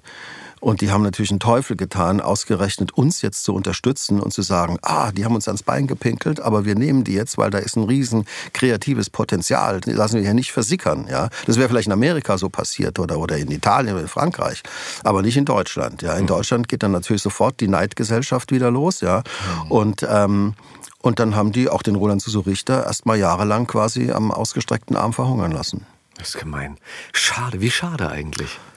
Auch das ist eine Erfahrung, wo ich heute sage, ja, war vielleicht, hm, wer weiß, also hat vielleicht andere Energien freigesetzt. In dem Moment, wo du da drin bist und das erfährst, ist es die Hölle, sage ich ganz ehrlich. Also war, waren furchtbare, furchtbare Zeiten für mich. Aber aus heutiger Sicht sage ich aus, auch, wer weiß, für was es das wert war. Wie hast du dich dann über Wasser gehalten oder womit hast du dich weiter finanziert? Naja, ich habe, das war eben das große Glück. Ich bin dann schon irgendwie im Laufe dieser Zeit relativ gut ins äh, Synchron reingekommen. Also natürlich nicht mit Hauptrollen, aber ich habe schon sehr viele kleine, mittlere Rollen gesprochen. Und ähm, das hat mich eben so weit finanziert, dass ich sowohl mein Leben gestalten konnte, als auch äh, die Schulden monatlich zurückzuzahlen. Okay. Aber ohne Synchron wäre das nicht gegangen. Also ich, meine, ich habe dann irgendwann mal ab und zu mal ein paar Drehtage bekommen, aber was man so erwartet hat, wenn man so gehypt wird, wie wir das wurden in Cannes, ja, äh, es war ja auch so, dass in dem Jahr wir quasi der einzige deutsche Film waren, war, der da gezeigt wurde, mhm. weil im Wettbewerb lief kein deutscher Film und in den Nebenreihen waren alles so ähm, Koproduktionen, also wir waren der einzige wirklich deutsche Film da in Cannes und äh, dementsprechend wurden wir hofiert und wir kamen natürlich zurück und dachten, ja, jetzt geht hier der Punk ab, mhm. ja, jetzt geht's richtig los. Ja. Aber Pustekuchen. Pustekuchen, totaler Pustekuchen. Krass, ne? Ja. Meine Fatih Acken, der hat ja mit dem einen Film den mhm. Durchbruch gemacht. Und jetzt, man, ich weiß nicht, was jetzt mhm. er so in letzter Zeit macht, aber mhm. dann ging es ja halt dann richtig ab mhm. mit ihm, ne? Und aber das muss man auch ganz ehrlich sagen, das sind andere Zeiten. Ja. Du darfst nicht vergessen, damals war es so, dass ja auch der beim Publikum äh, die Bereitschaft überhaupt in den deutschen Film zu gehen, die war ja null. Die war mhm. ja gleich null, weil die alle noch von dem ganzen neuen deutschen Film so traumatisiert waren, die Leute. Ja, also mhm. wer da jetzt nicht wirklich ein totaler Fan war, äh, die, die sind, da ist ja keiner in deutsches Kino gegangen. Ja. Und, mhm. und äh, das hat sich erst geändert, dann wieder äh, 19 85, glaube ich, im Winter kam Männer raus von Doris Dörry. Mhm. Und das war das erste Mal, dass wieder ein, ein, deutscher Film wirklich äh, Publikum gezogen hat. Und dass man, dass die gesehen haben, ah, es geht ja auch anders. Man kann ja auch äh, lustige Sachen machen, man kann ja auch Komödien machen und man kann mhm. auch Geschichten erzählen und nicht nur irgendwelche Hirngespinste oder so. Und dann ging das so langsam wieder los, dass die Leute in deutsche Filme gegangen sind. Bei uns war es, wir waren genau die Zeit dazwischen, ja das war absurd, ja. Also ich bin teilweise, ich habe so, bin teilweise zu so Publikumsveranstaltungen quer durch Deutschland gefahren, äh, wo die, wo die Kinobesitzer gesagt haben, ja, das ist ein Film, der ist in Cannes gelaufen und jetzt kommt da der Hauptdarsteller äh, und, und wir haben abends eine große Publikumsveranstaltung und ich war irgendwie 600 Kilometer irgendwo in die Provinz und äh, dann sind da drei Leute, ja. Boah, Schade. Das ist, das ist mhm. hart. Mhm. Aber 85, was ein Jahr, mhm. offensichtlich dann. Mhm. Also ich meine, was da bei dir passiert ist, ja. im deutschen Kino passiert ist. Mhm. Hm. Ja. Aber wie gesagt, das sind alle so, aus, aus heutiger Sicht, äh, äh es ist ja gut gegangen. toi, toi, aus heutiger Sicht ist das, sind das alles Erfahrungen, die, das war schon wichtig, ja. Also war auch für mich wichtig, das, das zu erleben und, und da auch wieder rauszukommen und eben nicht da in, in Depressionen zu verfallen. Aber in dem Moment, wo du das erlebst, ja, das ist einfach, boah, scheiße. Was Aber Respekt, also ja, absolut. euer Engagement oder mm, vor allem mm. vor deinem Engagement. Danke, danke. Gab es etwas, wo du sagst, das hat mir Kraft gegeben, das war mein, das war trotzdem weiterhin das Ziel, dafür bin ich jeden Tag wieder aufgestanden oder dafür bin ich zu Castings gegangen. War es nur der monetäre Teil oder gab es noch? Naja, es gab natürlich den, den anderen Teil, dass ich äh, natürlich Vater geworden bin und äh, eine Familie plötzlich da war, Kinder da waren. Und äh, du, wie gesagt, du musstest einfach gucken, dass, wie so schön heißt, der Schornstein raucht, dass Geld kommt, dass die Kinder was zu essen haben. Und ähm, wann bist du Vater geworden? Äh, 1986 das erste Mal. Ah, okay, das heißt, ein Jahr nach ein Jahr nach, ja, genau, okay. Ja. Und ähm, ich habe ja schon gemerkt, dass es bescheiden, aber es ging dann schon irgendwie voran. Und äh, der große sagen wir, der, der große zweite Schritt war dann ähm, das Engagement bei äh, Edgar Reitz für die zweite Heimat. Weil das war wirklich ein ganz tolles Projekt. Mhm. Ist jetzt 30 Jahre her. dass es auch uraufgeführt wurde. 1992 war, glaube ich, die Uraufführung. Also letztes Jahr waren es 30 Jahre. Und ähm, wir haben angefangen zu drehen 1988, fast vier Jahre lang, dreieinhalb Jahre lang. Boah. Und äh, das war einfach eine fantastische Arbeit, weil Edgar Reitz war zu der Zeit eben sehr, sehr bekannt und sehr geschätzt, weil er Heimat gedreht hatte. Und Heimat war wirklich ein großer Erfolg, ein Welterfolg. Ja. Kann man nicht anders sagen. Mhm. Und ähm, der hat mich engagiert, weil die Geschichte von der zweiten Heimat ist, die geht über zehn Jahre, von 1960 bis 1970. Die Geschichte einer Gruppe von äh, Studenten oder von jungen Leuten in München, die alle in einem künstlerischen Umfeld tätig sind, also Musiker, Schauspieler, Filmemacher. Und ähm, da der Edgar Reitz eben wollte, dass die Schauspieler von dem, was sie da spielen, auch was verstehen, hat er die Schauspieler, die Musiker danach äh, gecastet, ähm, dass sie halt ihr Instrument beherrscht haben. Also es, die mussten dann auch perfekt Klavier oder Cello oder was auch immer spielen können. Und es sollte nie so getan werden, als würden die eben so tun, als würden sie spielen, sondern es war dann wirklich auch immer live, wie sie gespielt haben. Und ähnlich war es beim, bei der Gruppe der Filmemacher, dass er auch wollte, dass die Schauspieler davon was verstehen. Und da er wusste, insofern war da das Schubladendenken eben quasi außer Kraft gesetzt, da er wusste, dass ich sowohl spiele als auch schreibe, als auch diesen Film produziert habe aber konnte davon ausgehen, dass ich mir jetzt nicht irgendwie, also Strasbourg-mäßig, dass alles hier drin sitzt und so weiter. Und dann hat er mich dann engagiert. Ja. Und das war eine ganz tolle Zeit, war eine tolle Erfahrung. Mhm. Naja. Und es war auch ein großer Erfolg. Ne? Der lief ja dann auch in Venedig auf dem Festival und äh, war auch ein super, super Erfolg. Aber nicht in Deutschland. Mhm. Weltweit weltweit, aber nicht in Deutschland. Oh Mann. Hast du danach, äh, hast du international gedreht? Ähm, ich habe äh, witzigerweise 1988, das war parallel zur Heimat, habe ich gedreht in damals noch in Jugoslawien ähm, für eine amerikanische Fernsehproduktion, The Dirty Dozen. Das ist so eine, war so eine Fernsehserie nach einem Kinofilm, das ist das dreckige Dutzend, heißt das. Ähm, Danke. Und äh, naja, also der Film heißt, ist bekannter unter, unter dem Das dreckige Dutzend. Glaube ich dir. Und äh, geht um so eine äh, Truppe von strafgefangenen amerikanischen Soldaten, die dann zu so einer äh, Crew zusammengetrommelt werden, die dann ganz wahr, ganz, ganz gefährliche Einsätze macht und so und äh, aber natürlich die großen Helden sind. Und da habe ich dann so einen deutschen Nazi-Leutnant gespielt, natürlich. Und das war eine internationale Produktion. ja, und jetzt äh, gerade vor zwei Jahren, 2000, nee, wann war das jetzt? 2021, genau, kommt jetzt raus, der Film. Oder ist schon raus. Aber jetzt am 23. Februar hat er auf der Berlinale Premiere Tar äh, mit Kate Blanchett. Respekt. Ja, das war auch so eine kleine, kleine Rolle, aber immerhin eine Szene mit Kate Blanchett und cool. mir. Cool, cool. Sehr cool. Ach, sowas mhm. macht doch bestimmt Spaß. Ja, sowas macht großen Spaß. Mit so tollen Kollegen zusammenarbeiten kannst ja. und dann der Film auch halt ja. äh, Anklang findet. Mhm. Schön, äh, dann ist ja auf jeden Fall der Berlinale Besuch ähm, vorprogrammiert. Der ist vorprogrammiert, allerdings, ja. Mhm. Kann man so sagen. Ja. Freue ich mich sehr drauf. Ja. Bestimmt. Habe mich auch schon selbst synchronisiert. Und Wo habt ihr das aufgenommen? In der FFS. Oh. ah, das Motorschiff. Ja, genau, das Motorschiff. Ja, wunderbar. Und hast du denn gleich darauf bestanden, dass du dich selber synchronisierst? Oder? Äh, nee, aber das war, also das war ja klar. Ich meine, die, die wussten ja, wer das da ist auf, im Film ja. und es wäre wär Unsinn gewesen, jetzt jemand anders zu nehmen. Also die haben auch darauf geachtet, dass alle äh, Schauspieler und auch selbst die Kleindarsteller, äh, die hier aus Berlin kamen, mhm. ähm, dass die sich selbst synchronisieren. Wenn sie es wollten. Es gab auch welche, die wollten es nicht, ja. Mhm. Weil sie gesagt haben, ich habe sowas noch nie gemacht und habe da so einen Respekt davor und äh, soll lieber einen Profi machen. So als alter Hase, wie war das für dich, sich selber zu synchronisieren? Also ich habe mich ja schon oft selbst synchronisiert bei, also bei deutschen Filmen, in denen ich mitgespielt habe, wenn da irgendwie der Ton nicht gestimmt hat oder wenn nochmal was nachbearbeitet werden musste. Ähm, das war jetzt tatsächlich das erste Mal, dass ich mich in einer fremden Sprache synchronisiert habe, weil wir auf Englisch gedreht haben. Ähm, ja, war spannend. Aber Christoph Tschirpka hat die Regie gemacht und das ist ja ein hochgeschätzter und brillanter Regisseur und da wusste ich, dass äh, dem kann man total vertrauen und das wird bestimmt wunderbar.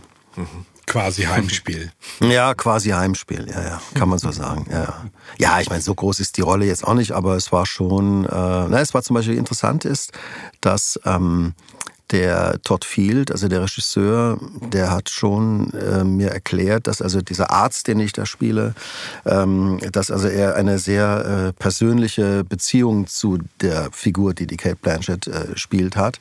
Die Rolle heißt auch Tars, also Tar ist der, der Name von ihr, Lydia Tar, Tars Personal Physician und ähm, also ihr persönlicher Arzt. Und äh, dann war aber die, ähm, in der deutschen Synchronfassung war meine Rolle äh, per Sie geschrieben. Also ich habe sie gesiezt. Ja. ja. Und dann habe ich dem Christoph gesagt, also hör zu, ähm, das ist die Information, das war die Background-Information, dass da also schon so ein Vertrauensverhältnis ist und die Szene, so wie das gespielt ist, ähm, merkst du auch, dass das jetzt nicht irgendein x-beliebiger Arzt ist oder so. Und ähm, ich fände es gut, wenn wir, wenn rauskommt, dass ich sie duze. Ja. Und ähm, das war dann auch ganz klar, dass wir das so machen. Und dann haben wir die Szene, die Texte auch nochmal umgeschrieben, dass wir uns geduzt haben.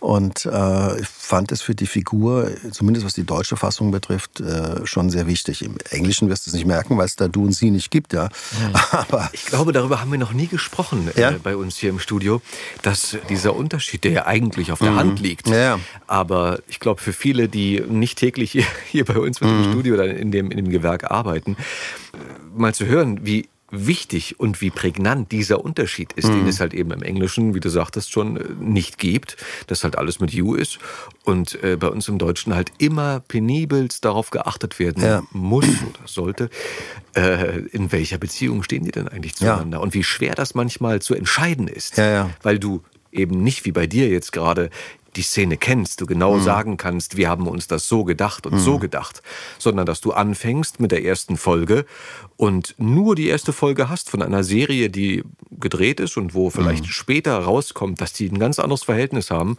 und dann bist du gezwungen am Ende, bestenfalls, wenn das noch nicht veröffentlicht ist, ja. den Anfang nochmal zu machen, ja, ja, weil klar. dann erst rauskommt, nee, das ist schon äh, eher ein Du. Ja, weil, weil natürlich eben durch diese Du- und Sie-Sache einfach ganz viel erzählt wird. Also ich meine, wie gesagt, jetzt diese Situation, die ich hatte als Arzt, äh, also ein Arzt mit seiner Patientin, ist ein Unterschied, ob die sich siezen oder ob die sich duzen. Das ist ein ganz ganz anderes Vertrauensverhältnis, was da erzählt wird, was da transportiert wird. Ja. Ähm, dafür hast du im Englischen natürlich ähm, also zumindest in der Sprache kann ich es beurteilen, in anderen Sprachen weiß ich es nicht so, eben über die Dialekte nochmal eine ganz andere Situation, ja, dass du eben äh, die ganzen Dialekte, die im Englischen gesprochen werden, oder da wird ja die soziale Herkunft, die regionale Herkunft nochmal miterzählt, die ja auch was über die Figur, über den Charakter aussagen, was natürlich in im Umkehrschluss in der deutschen Synchronisation komplett verloren geht, weil es da nicht gibt. Ne? Manchmal wird Texanisch oder, äh, äh glaube ich, mit, äh, mit Sächsisch äh, ausgeglichen, aber ich glaube, das kann man nicht so gut pauschalisieren. Ja, aber das ist dann so, eher... Zum ja. Arzt mit Du und Sie ist mir gerade äh, eine mhm. Sache äh, mit einem Freund eingefallen. Mhm. Der war beim Arzt und musste halt äh, rektal untersucht werden. und dann, nach der Untersuchung hat dann der Arzt seine Handschuhe wieder ausgezogen mhm. und dann fing dann ihn dann per Sie weiter mhm. anzusprechen, meinte er, also mittlerweile können wir uns duzen, wir sind ja uns ziemlich nah gekommen. Ja, sehr gut, sehr gut. Ja, ja das ja, äh, genau. glaube ich kennen wir alle irgendwann. Wobei, ich glaube, die meisten Ärzte mhm. bleiben dann doch noch beim Sie. Mhm. Ja, das stimmt, ja. Die Distanz muss gewahrt werden. Ja. Wenn man jeden Tag so viele Arschlöcher sieht. Oh Gott, ja, wirklich. Ja, das, das denke ich mir so oft, ja, wenn die, also ich meine, wir in unserem Beruf, wenn wir uns abends treffen auf ein Bierchen oder wenn wir irgendwie eingeladen sind und wir erzählen dann, wen wir alles gesprochen haben oder mit wem wir gedreht haben oder wir unterhalten uns über Filme, über Theaterstücke oder sonst irgendwas. Aber ich denke mir immer, über was spricht eigentlich so ein Gastroenterologe, ja? Also der den ganzen Tag irgendwie nur in irgendwelche Arschlöcher guckt, auf Deutsch gesagt. Ja. Also ich will das nicht klein, kleinreden, um, um Gottes Willen, total Respekt. Rüber. Aber, nee. aber es ist wirklich, ich, ich denke mir das oft, ja. Also ich, ich habe auch oft so eine, so eine Szene vor mir, wo in einem Film, wo die Leute irgendwie an einer großen äh, Essenstafel sitzen und erzählt, was machen sie denn so beruflich, ja. Und dann ist, sitzt da so ein Gastroenterologe und dann äh, sollte er mal erzählen, was er so macht, ja. Ich Finde ich total spannend. Also, ich glaube, ja. mein, mein also Vater, die Frage ist schon berechtigt. Ja. Also. Mein Vater war mal befreundet mit einem Chirurgen, mhm. ähm, dann später Chefarzt. Mhm. Und der sagte, glaube ich, dass, dass die, die Serie, die dem Ganzen noch am nächsten mhm. kommt, wohl nicht die Deutschen mhm. sind, sondern Emergency Room, wo ja, die halt während des Operierens äh, Fußball gucken ja, ja, ja, das oder ich auch. Football ähm, ja, und sich halt über die Scheidung oder über den neuen äh, BMW unterhalten oder, oder was der Sohn verbockt hat in der Schule. Über alles Mögliche, außer äh, mhm. natürlich die äh, jetzt, ähm, mhm. oh Gott, das sieht ja schlimm aus. Oder während der OP oder wie? So, ja, ja, klar, sicherlich. Da geht's um um alles andere. Ja, Natürlich arbeiten die nebenbei professionell, das, ja. äh, das ist ja vorausgesetzt, aber mhm. ich glaube, wenn du den fünften Blinddarm oder den, mhm. nee, die, den 50. Blinddarm und ich weiß nicht, die, die 60. Kniescheibe operierst, ja. dann weißt du ja, wie das darin aussieht. Und dann, wenn du dein Handwerk beherrschst, glaube ich, dann natürlich redest du dann über, über sonst was. Immer, wiederholt sich ja. Ne? ja. Also theoretisch, äh, ja, weißt du, wenn wir uns halt während der Arbeit über was anderes Ja, ja, klar. unterhalten. Ja, ja, klar. Und so ist es halt bei denen auch. Wahrscheinlich. Ich wollte Ja. gerade sagen, also wenn ich höre das ja immer nicht hinten, wenn ich hinter der Scheibe sitze, aber zwischen Regie und Tonmeister, ich glaube, da geht es da auch mal Oh so Gott. um den Lottoschein Ich will es nicht oder wissen. Ich will oder es nicht das, will, wissen. das will ich teilweise auch nicht wissen, was die über einen selber sagen. Ja, genau, aber, genau. Aber ähm, grundsätzlich glaube ich, ist das genau genau dann wie im OP-Saal. Genau so ist es. Ja. Frank, wann hat es dich Ja. nach Berlin verschlagen oder nach Spandau? Äh, nee, Spandau nicht, nach Falkensee. Ah, okay. Nach Falkensee. Äh, 2009. 2009 bin ich nach Berlin. Wie kam das? Ähm, ja, das hatte verschiedene Gründe, ganz ehrlich gesagt. Also erstens mal habe ich schon im Laufe der Jahre gemerkt, dass sich ähm, also gerade die Medien, Film, Fernsehszene, Kulturszene generell wie wahrscheinlich in allen Ländern der Welt äh, immer mehr auf die Hauptstadt konzentriert. Und das war eben in Berlin nach der Wiedervereinigung ganz klar der Fall. Es hat eine unheimliche Abwanderung stattgefunden von äh, Freunden, Leuten, die alle nach Berlin gezogen sind. Die Synchronfirmen haben alle eine Dependance aufgemacht in Berlin, also alle großen Firmen, die FFS, die Scala Media, äh, neue Tonfilme, wer da alles war. Und ähm, Gleichzeitig wurde die, die Auftragslage in München immer schlechter. Also ich bin früher immer noch ab und zu nach Berlin eingeflogen worden. Das hat dann auch nicht mehr stattgefunden, wenn also ich eine Feststimme hatte oder so. Ja, ähm, es ist aber in München immer weniger gemacht worden. Ähm, gleichzeitig sind die Lebenshaltungskosten in München explodiert. Also bis heute ja, aber damals, es ging einfach nicht mehr. Ich hatte immer so das Gefühl oder die Sicherheit, dass ich wusste, ich kann mit meiner Tätigkeit als Sprecher, also Synchron oder Hörbücher oder Werbung oder so, zumindest immer dafür sorgen, dass äh, die Familie safe ist. Ja. Dann waren es mal bessere Jahre mit Drehen oder so, dann gab es mal schlechtere Jahre, aber im Schnitt hat es immer funktioniert. Und ähm, plötzlich hat es eben nicht mehr funktioniert. Ja. Dann wurden die Kinder größer, die haben dann irgendwie äh, Abitur gemacht, wollten irgendeine Ausbildung, wollten studieren und so weiter. Das heißt, die Kosten sind auch nochmal gestiegen. Und ähm, ich habe dann einfach in München keine Perspektive mehr gesehen. Also wir haben echt keine Perspektive mehr gehabt. Und ähm, da ich zu dem Zeitpunkt auch wirklich zum großen Berlin-Fan geworden bin, also ich war immer, wenn ich in Berlin war, dachte ich, äh, ich kriege hier so eine Adrenalinspritze und, und bin hier, war, war wie verwandelt über das, was hier alles irgendwie an Eindrücken, an, an, an Dingen auf mich reingebrochen ist und kam dann wieder nach München und dachte, mir zieht einer einen Stecker raus, ja. Fand das alles überhaupt nicht mehr lustig. Und äh, dann habe ich äh, über einen Freund, der äh, auch in Falkensee wohnte, auch ein Regisseur, ähm, den Sag ich... jetzt nicht Patrick. Nee, wer? Sag jetzt nicht Patrick. Nee, Patrick ist erst später hingezogen. Ah, okay. Patrick ist erst vor ein paar Jahren hingezogen. Nee, Edzard Onneken heißt der. Ähm, der hat äh, Türkisch für Anfänger hat er gedreht. Und ähm, mit dem hatte ich ein paar Mal gearbeitet und war dann auch, wenn ich in Berlin war, öfter bei dem äh, privat äh, und habe dort übernachtet. Und der wohnte eben in Falkensee. Und ich fand es total großartig. Also ich fand einfach diese Gegend, äh, die war so unberührt. Ja, du hattest diese, diese alten Häuser, du hattest die Kopfsteinpflasterstraßen, du hattest die Natur, die Seen, die Wälder und warst trotzdem irgendwie 20 Minuten vom Moloch Berlin entfernt, ja. Und fand das einfach immer, hat mir immer sofort gefallen, ja. Und ähm, da meine Frau gebürtige Münchnerin ist und äh, noch nie woanders gelebt hat als in München, war eben klar, wenn wir diesen Schritt gehen aus München weg, dann muss es irgendwo dahin sein, wo sie irgendwo soziale Anknüpfungspunkte hat. Das war eben Falkensee und, und diese Familie.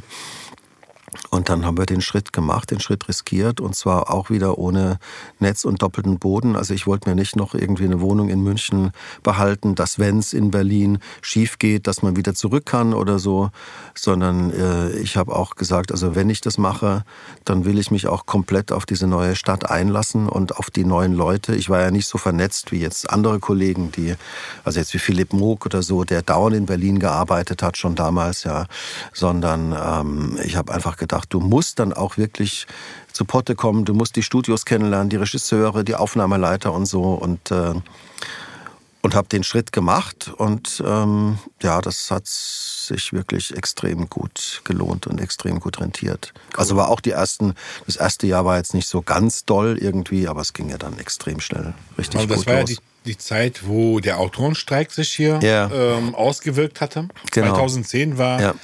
Sehr schlimm. Genau. Das hat ja eine Zeit lang gedauert. Genau, also 2010 war auch äh, im Nachhinein eines, also jetzt von den äh, wirtschaftlich gesehen, eines der, der schlechtesten Jahre überhaupt. Ja. Aber es war klar, es gab kein Zurück mehr. Also du, ich war dann jetzt hier und äh, Aber du pendelst ja Nee, ich pendel eigentlich nicht. pendelst nee, nicht nee. Also nur, wenn, wenn jetzt wirklich äh, Aufgaben in München sind. Also meine ähm, Kinder, ein Teil meiner Kinder lebt noch in München. Mhm. Aber äh, beruflich, äh, also die ersten Jahre war es schon so, dass ich so Mhm. alle sechs Wochen mal in München war, weil noch Serien weitergingen, weil bestimmte Sachen einfach angesprochen waren. Ähm, aber das hat sich extrem gelegt. Also ich bin jetzt beruflich maximal zwei, dreimal im Jahr in München. Mhm. Chapeau für den Mut für den, äh, zu diesem Schritt. Äh, auch wenn es für dich vielleicht damals eine, eine logische Folge war oder so, aber mit ähm, Kind und Kegel sozusagen äh, so ja, umzuziehen in dem Maße und dann auch äh, ins kalte Wasser zu springen, äh, das ist, das erfordert viel Mut. Äh, und Apropos- auch für, auch für deine Frau, finde ich. Also, dass sie als gebürtige Münchnerin dann sagt, ich lässt sich auf Berlin ein, das ist bestimmt auch nicht einfach. Nee, es war Also, auch nicht einfach. Also es war, ich will jetzt nicht hier privat aus dem Nähkästchen plaudern, Ja. aber Ich kann es mir vorstellen. es war eine harte Nummer. Apropos Mut, Ja. ähm, es gab wohl zumindest einmal äh, bei der Gagenabrechnung mal eine Verwechslung mit äh, Frank Muth und dir. Ja, ja, es gab es auch mal, weil Frank Muth ist ja auch aus München oder ursprünglich aus München, ja, und, Genau. und dann, ja Gott, das gab es auch mal, ja. Stimmt. Das kommt vor. Das, Das kommt passiert. vor. Ja, ja, Frank genau. Röth und Frank, Frank Muth. Genau. Großartig. Wir hatten vorhin noch mal kurz das so, so angerissen, wo wir noch meinten, lass uns doch nachher noch mal drüber reden. Für alle, die es nicht wissen, ich glaube, wir reden auch jetzt das erste Mal darüber. Äh, es ging äh, oder es geht seit, seit Ende letzten Jahres eine Nachricht durch die Branche, denn es gibt eine, äh, ich glaube, israelische Firma, die anfängt, äh, Synchronisation äh, KI-technisch äh, zu betreiben. Und ich hatte mit mehreren Kollegen in letzter Zeit natürlich drüber gesprochen. Und die Meinungen gehen oder die Erwartungen gehen da sehr weit auseinander. Ähm, wie, Frank, wie siehst denn du das, wenn, wenn ein Kollege sagt, boah, ich würde unserer, unserer Zunft, unserer Branche noch maximal fünf oder zehn Jahre geben und dann werden wir aussterben, beziehungsweise dann wird unsere Zunft nicht mehr gebraucht, sondern von der KI ähm, ersetzt. Was denkst du dazu? Ja, also ich habt ihr jetzt vielleicht auch gemerkt in dem Gespräch, ich äh, bin grundsätzlich nicht jemand, der sich hier irgendwie so einer Panik hingibt oder da irgendwie jetzt sofort irgendwie äh, Angst hat, äh, sondern ich denke halt, man muss so einer Herausforderung eher begegnen und sehen, was man daraus machen kann, was auf einen zukommt. Also ich denke, die Panik, die momentan in der Branche herrscht, ist, ist wirklich nicht angebracht. Das finde ich absurd. Also ganz ehrlich, ja. Aber gut, es ist halt so. Ähm, ich bin sicher, dass, dass äh, die technischen Möglichkeiten, was die KI betrifft, äh, dass das kommen wird äh, in bestimmten Bereichen, also zum Beispiel im, im Voice-Over- oder Doku-Bereich. Äh, auf jeden Fall, denke ich, ist das wahrscheinlich sehr, sehr schnell praktikabel. Ich sehe im Synchron mehrere Punkte, wo ich, von denen ich glaube, dass sie diesen Einstieg, diesen schnellen Einstieg äh, verhindern werden. Das eine ist, was meiner Meinung nach niemand auf dem Bildschirm hat. Wir reden jetzt mal nur über englische oder amerikanische Filme. Ähm, also die amerikanischen Schauspieler haben ja ganz andere Verträge wie wir. Ja, die haben ja äh, ihre, ihre Rechte ganz anders abgesichert, als wir das hier machen. Äh, da wird ja für, für alle Tätigkeiten, die äh, die, die tun, äh, gibt es eben entsprechendes Honorar. Und ich kann mir nicht vorstellen, dass wenn jetzt ein amerikanischer Schauspieler, und ich rede jetzt nicht, rede nur von einem, ja, jetzt nicht von 30, 40, die einen ganzen Film generieren, äh, erfährt, dass mit seiner Stimme weltweit alle Fassungen bedient werden, alle Sprachfassungen, dass der da einfach sagt, ja, gut, äh, kostet halt 10 Dollar mehr und dann macht er das. Ja, also ich glaube, die werden mal richtig, richtig kräftig die Hand aufhalten, wenn ein äh, Brad Pitt äh, plötzlich Deutsch, äh, Französisch, Englisch, Türkisch, Japanisch, was weiß ich was spricht. Das wird richtig viel Geld kosten. Ja, und es ist nur ein Schauspieler, nicht alle. Und ähm, das Zweite ist, dass man ja immer diese Beispiele, die durchs Netz gehen, das sind ja meist nur ein Satz oder, oder drei, vier Sätze, aber jetzt äh, einen ganzen Film äh, durch die KI zu synchronisieren und das anzupassen, denke ich, ist technisch einfach noch so aufwendig, ja, äh, dass sich das momentan überhaupt nicht rechnet. Und selbst wenn es technisch einfacher werden sollte, was es mit Sicherheit wird in Zukunft, muss man auch sagen, ist vielleicht der Fluch der guten Tat oder der schlechten Tat. Also die Synchronisation in Deutschland ist ja so billig, also gesamt gesehen, ja, ist ja so billig, dass ich mir nicht vorstellen kann, dass eine KI-Synchron das wirklich noch unterbieten kann. Das kann man nicht vorstellen. Und ich glaube einfach, erst in dem Moment, wo sich es wirklich wirtschaftlich rechnen würde, macht es Sinn. Weil das Publikum, hat überhaupt kein Interesse daran, die Schauspieler äh, in Originalstimme zu hören. Das interessiert die gar nicht. Im Gegenteil, die, die sind ja an die deutschen Stimmen gewohnt. Die wollen ja eher die deutschen Stimmen hören. Und man sieht ja und kriegt ja immer mit, wenn es eine Umbesetzung gibt, wenn plötzlich jemand anders äh, eine, eine, Feststimme äh, hat, äh, was, was da in den Foren und so weiter bei den ganzen Synchron-Junkies, was da abgeht. Ja, also mhm. das ist ja auch meiner Meinung nach etwas, was komplett unterschätzt wird. Mhm. Weil die Leute wollen nicht De Niro in Original hören, die wollen Christian Brückner hören. Mhm. Ja? Und ähm, der dritte Punkt, und das geht ja noch ganz über das Synchron oder über unsere Branche hinaus, ist ja die Frage, also wenn du tatsächlich ähm, eine Stimme samplen kannst, dann kannst du damit ja alles machen. Also Dinge, die weit über den Synchronmarkt oder den Filmmarkt hinausgehen. Und das hat ja politische Konsequenzen, das hat rechtliche Konsequenzen. Also wenn plötzlich äh, ein Herr Putin äh, mit einer gesampelten Stimme irgendwo anruft, ja, also wie was was hat das für Konsequenzen? Ja, wer, wer ist da oder wenn wenn du wenn es gibt wohl in Amerika ist die Gesetzgebung wohl offensichtlich so, dass wenn du zum Beispiel eben mit einer KI eine Straftat begehst, ja, dann ähm, ist derjenige, der Hauptangeklagte, der die Möglichkeiten der Herstellung äh, äh, schafft und nicht derjenige, der es ausführt. Ja? Mhm. Also das sind auch, äh, sagen wir, rechtliche Sachen, die, die weit über unsere Branche hinausgehen. Äh, was ist zum Beispiel, wenn jetzt jemand sagen würde, also wir, wir legen gar nicht Wert auf die Originalstimme, sondern wir, man bietet ein, mir, ein mir, ja, mir zum Beispiel jetzt, äh, was weiß ich, eine Million und ich gebe dafür die Rechte an meiner Stimme ab. Ja, ja. nur mal als, als Theorie, ja. als Beispiel. Äh, ja, was können die mit meiner Stimme alles machen? Also was für Untaten können die mit meiner Stimme machen? Mhm. Das ist ja rechtlich, das ist so ein Graubereich, der überhaupt nicht irgendwie geklärt ist. Wir hören immer nur, ah, da kommt KI und in fünf Jahren wird es uns nicht mehr geben. Äh, sorry, das äh, technisch ja, wie gesagt, technisch ist es vielleicht möglich, ja. Nicht in fünf Jahren, glaube ich jetzt nicht, wird länger dauern. Aber da hängt so viel dran, was nicht geklärt ist. Und solange das nicht geklärt ist, mache ich mir da überhaupt keine Sorgen. Ich meine, stell dir vor, dass die eigenen Kinder den Vater postmortem ja. noch reden hören oder neue, ja, neue Filme ja.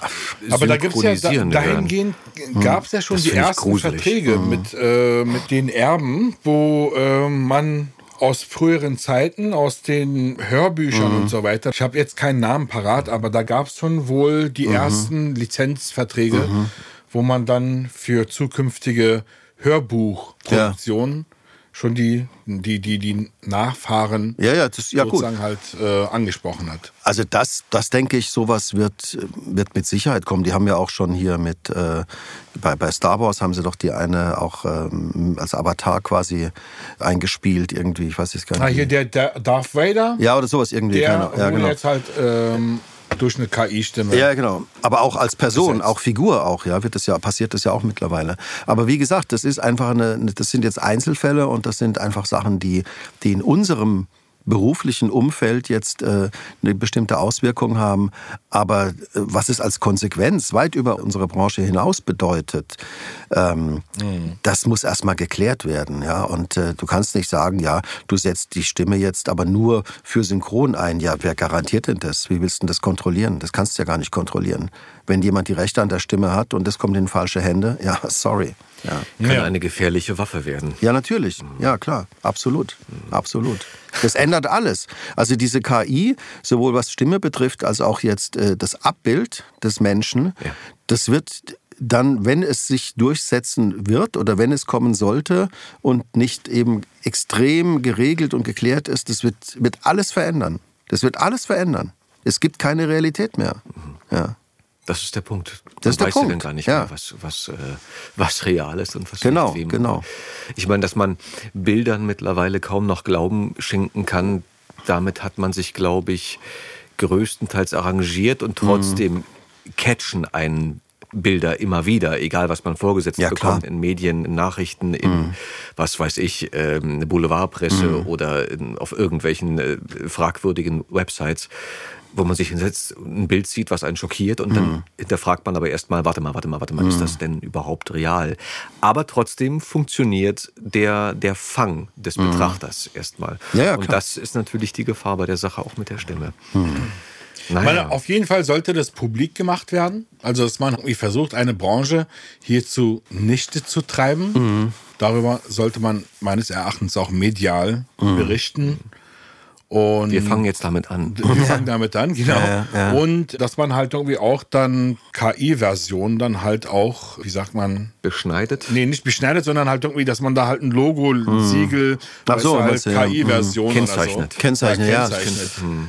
Aber der, der, große Vorteil ist ja, dass, dass äh, unser Publikum wirklich auch qualitätsverwöhnt ist. Ja? Also die, die legen ja Wert auf eine gute Synchronisation. Ja. Und ähm, also auch die großen Verleiher. Ich meine, wenn ich, wenn ich heute sehe, wenn ich einen großen Kinofilm synchronisiere, was da ein Bohai gemacht wird mit äh, mhm. Supervisor und äh, die ganzen verschiedenen Fassungen und, und, das, und äh, die, die Dialogbücher müssen bis ins letzte Komma irgendwie, werden die gegengecheckt und so weiter. Und ähm, das ist so aufwendig und so kompliziert, ja, weil eben Wert auf Qualität gelegt wird, und die Qualität hast du ja auch nach mhm. wie vor, finde ich, bei den allermeisten Synchronisationen.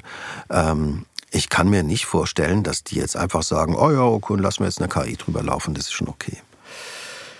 Also ich kann es mir ja. nicht vorstellen. Ich hoffe, ich werde nicht eines Besseren belehrt, aber ich kann es mir nicht vorstellen. Ich wollte gerade sagen, danke, dass das ganze Bohai betrieben wird. Spätestens auch dafür, mhm. ähm, dass das halt äh, so weitergeht und äh, nicht mhm. andere, schlechtere Zeiten anbrechen. Ja. ja. Stell dir vor, dann hätten wir in Zukunft keine Gäste mehr. Ja. Dann setzen wir jeden Tag die KI hier an dann den Rechner. Ja. Unterhalten wir uns mit einem Roboter. Ja. ja. Dann gibt es halt uns Software. auch nicht mehr. Vielleicht Als, ist es ja gut in meinem Fall.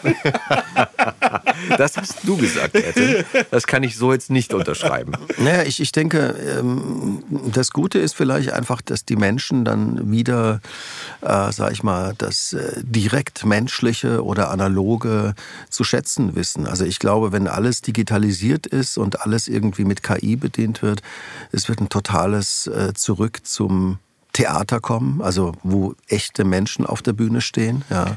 Also analoge Veranstaltungen, ja, äh, in der Musik genauso, ja äh, Unplugged zum Beispiel bei MTV ist ja auch mhm. sowas, ja, wo ja. du von elektronischen Instrumenten weggehst und alles äh, praktisch äh, mit anderen Instrumenten, also mit, wie sagt man nicht äh, elektronisch, sondern analog. Analog, ja nicht analog, aber die, die digital. Die, nein, was denn? Das Gegenteil zu elektronische Instrumente, also keine E-Gitarre, Akustik. Akustik, mein Gott, Akustik. Ja, was machen wir hier? Was machen wir hier? Akustik, also mit akustischen Instrumenten genau äh, spielst und ähm, und so wird vielleicht auch äh, der, die Sehnsucht oder der Wunsch nach einer echten Synchronisation eher gesteigert. Ja. Weil, Oder ja. es werden weitere Theaterhäuser mhm. gebaut in der Stadt und dann treffen wir uns alle da im Theater. Mhm. Dann bin ich Tonmeister das, im gibt's Theater. Ja auch, gibt's ja genauso. Ihr ja. steht da auf der Bühne und spielt. Ja, genau, genau. Vielleicht ist es ja auch eine gute Entwicklung.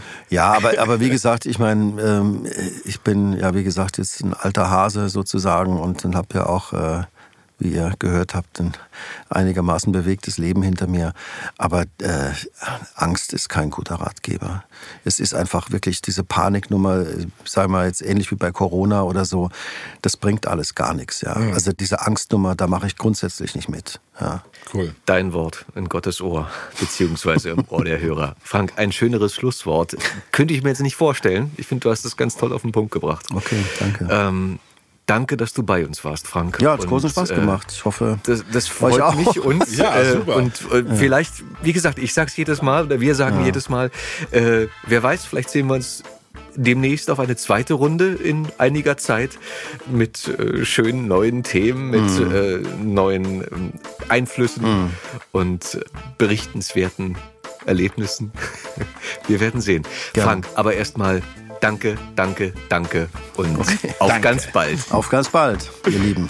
Alles klar. Jo, servus. Auf Wiedersehen. Das war die Stimme dahinter. Die Stimme dahinter. Moderiert von Fabian Oskar Wien. Produziert von Effendi Audio Solutions.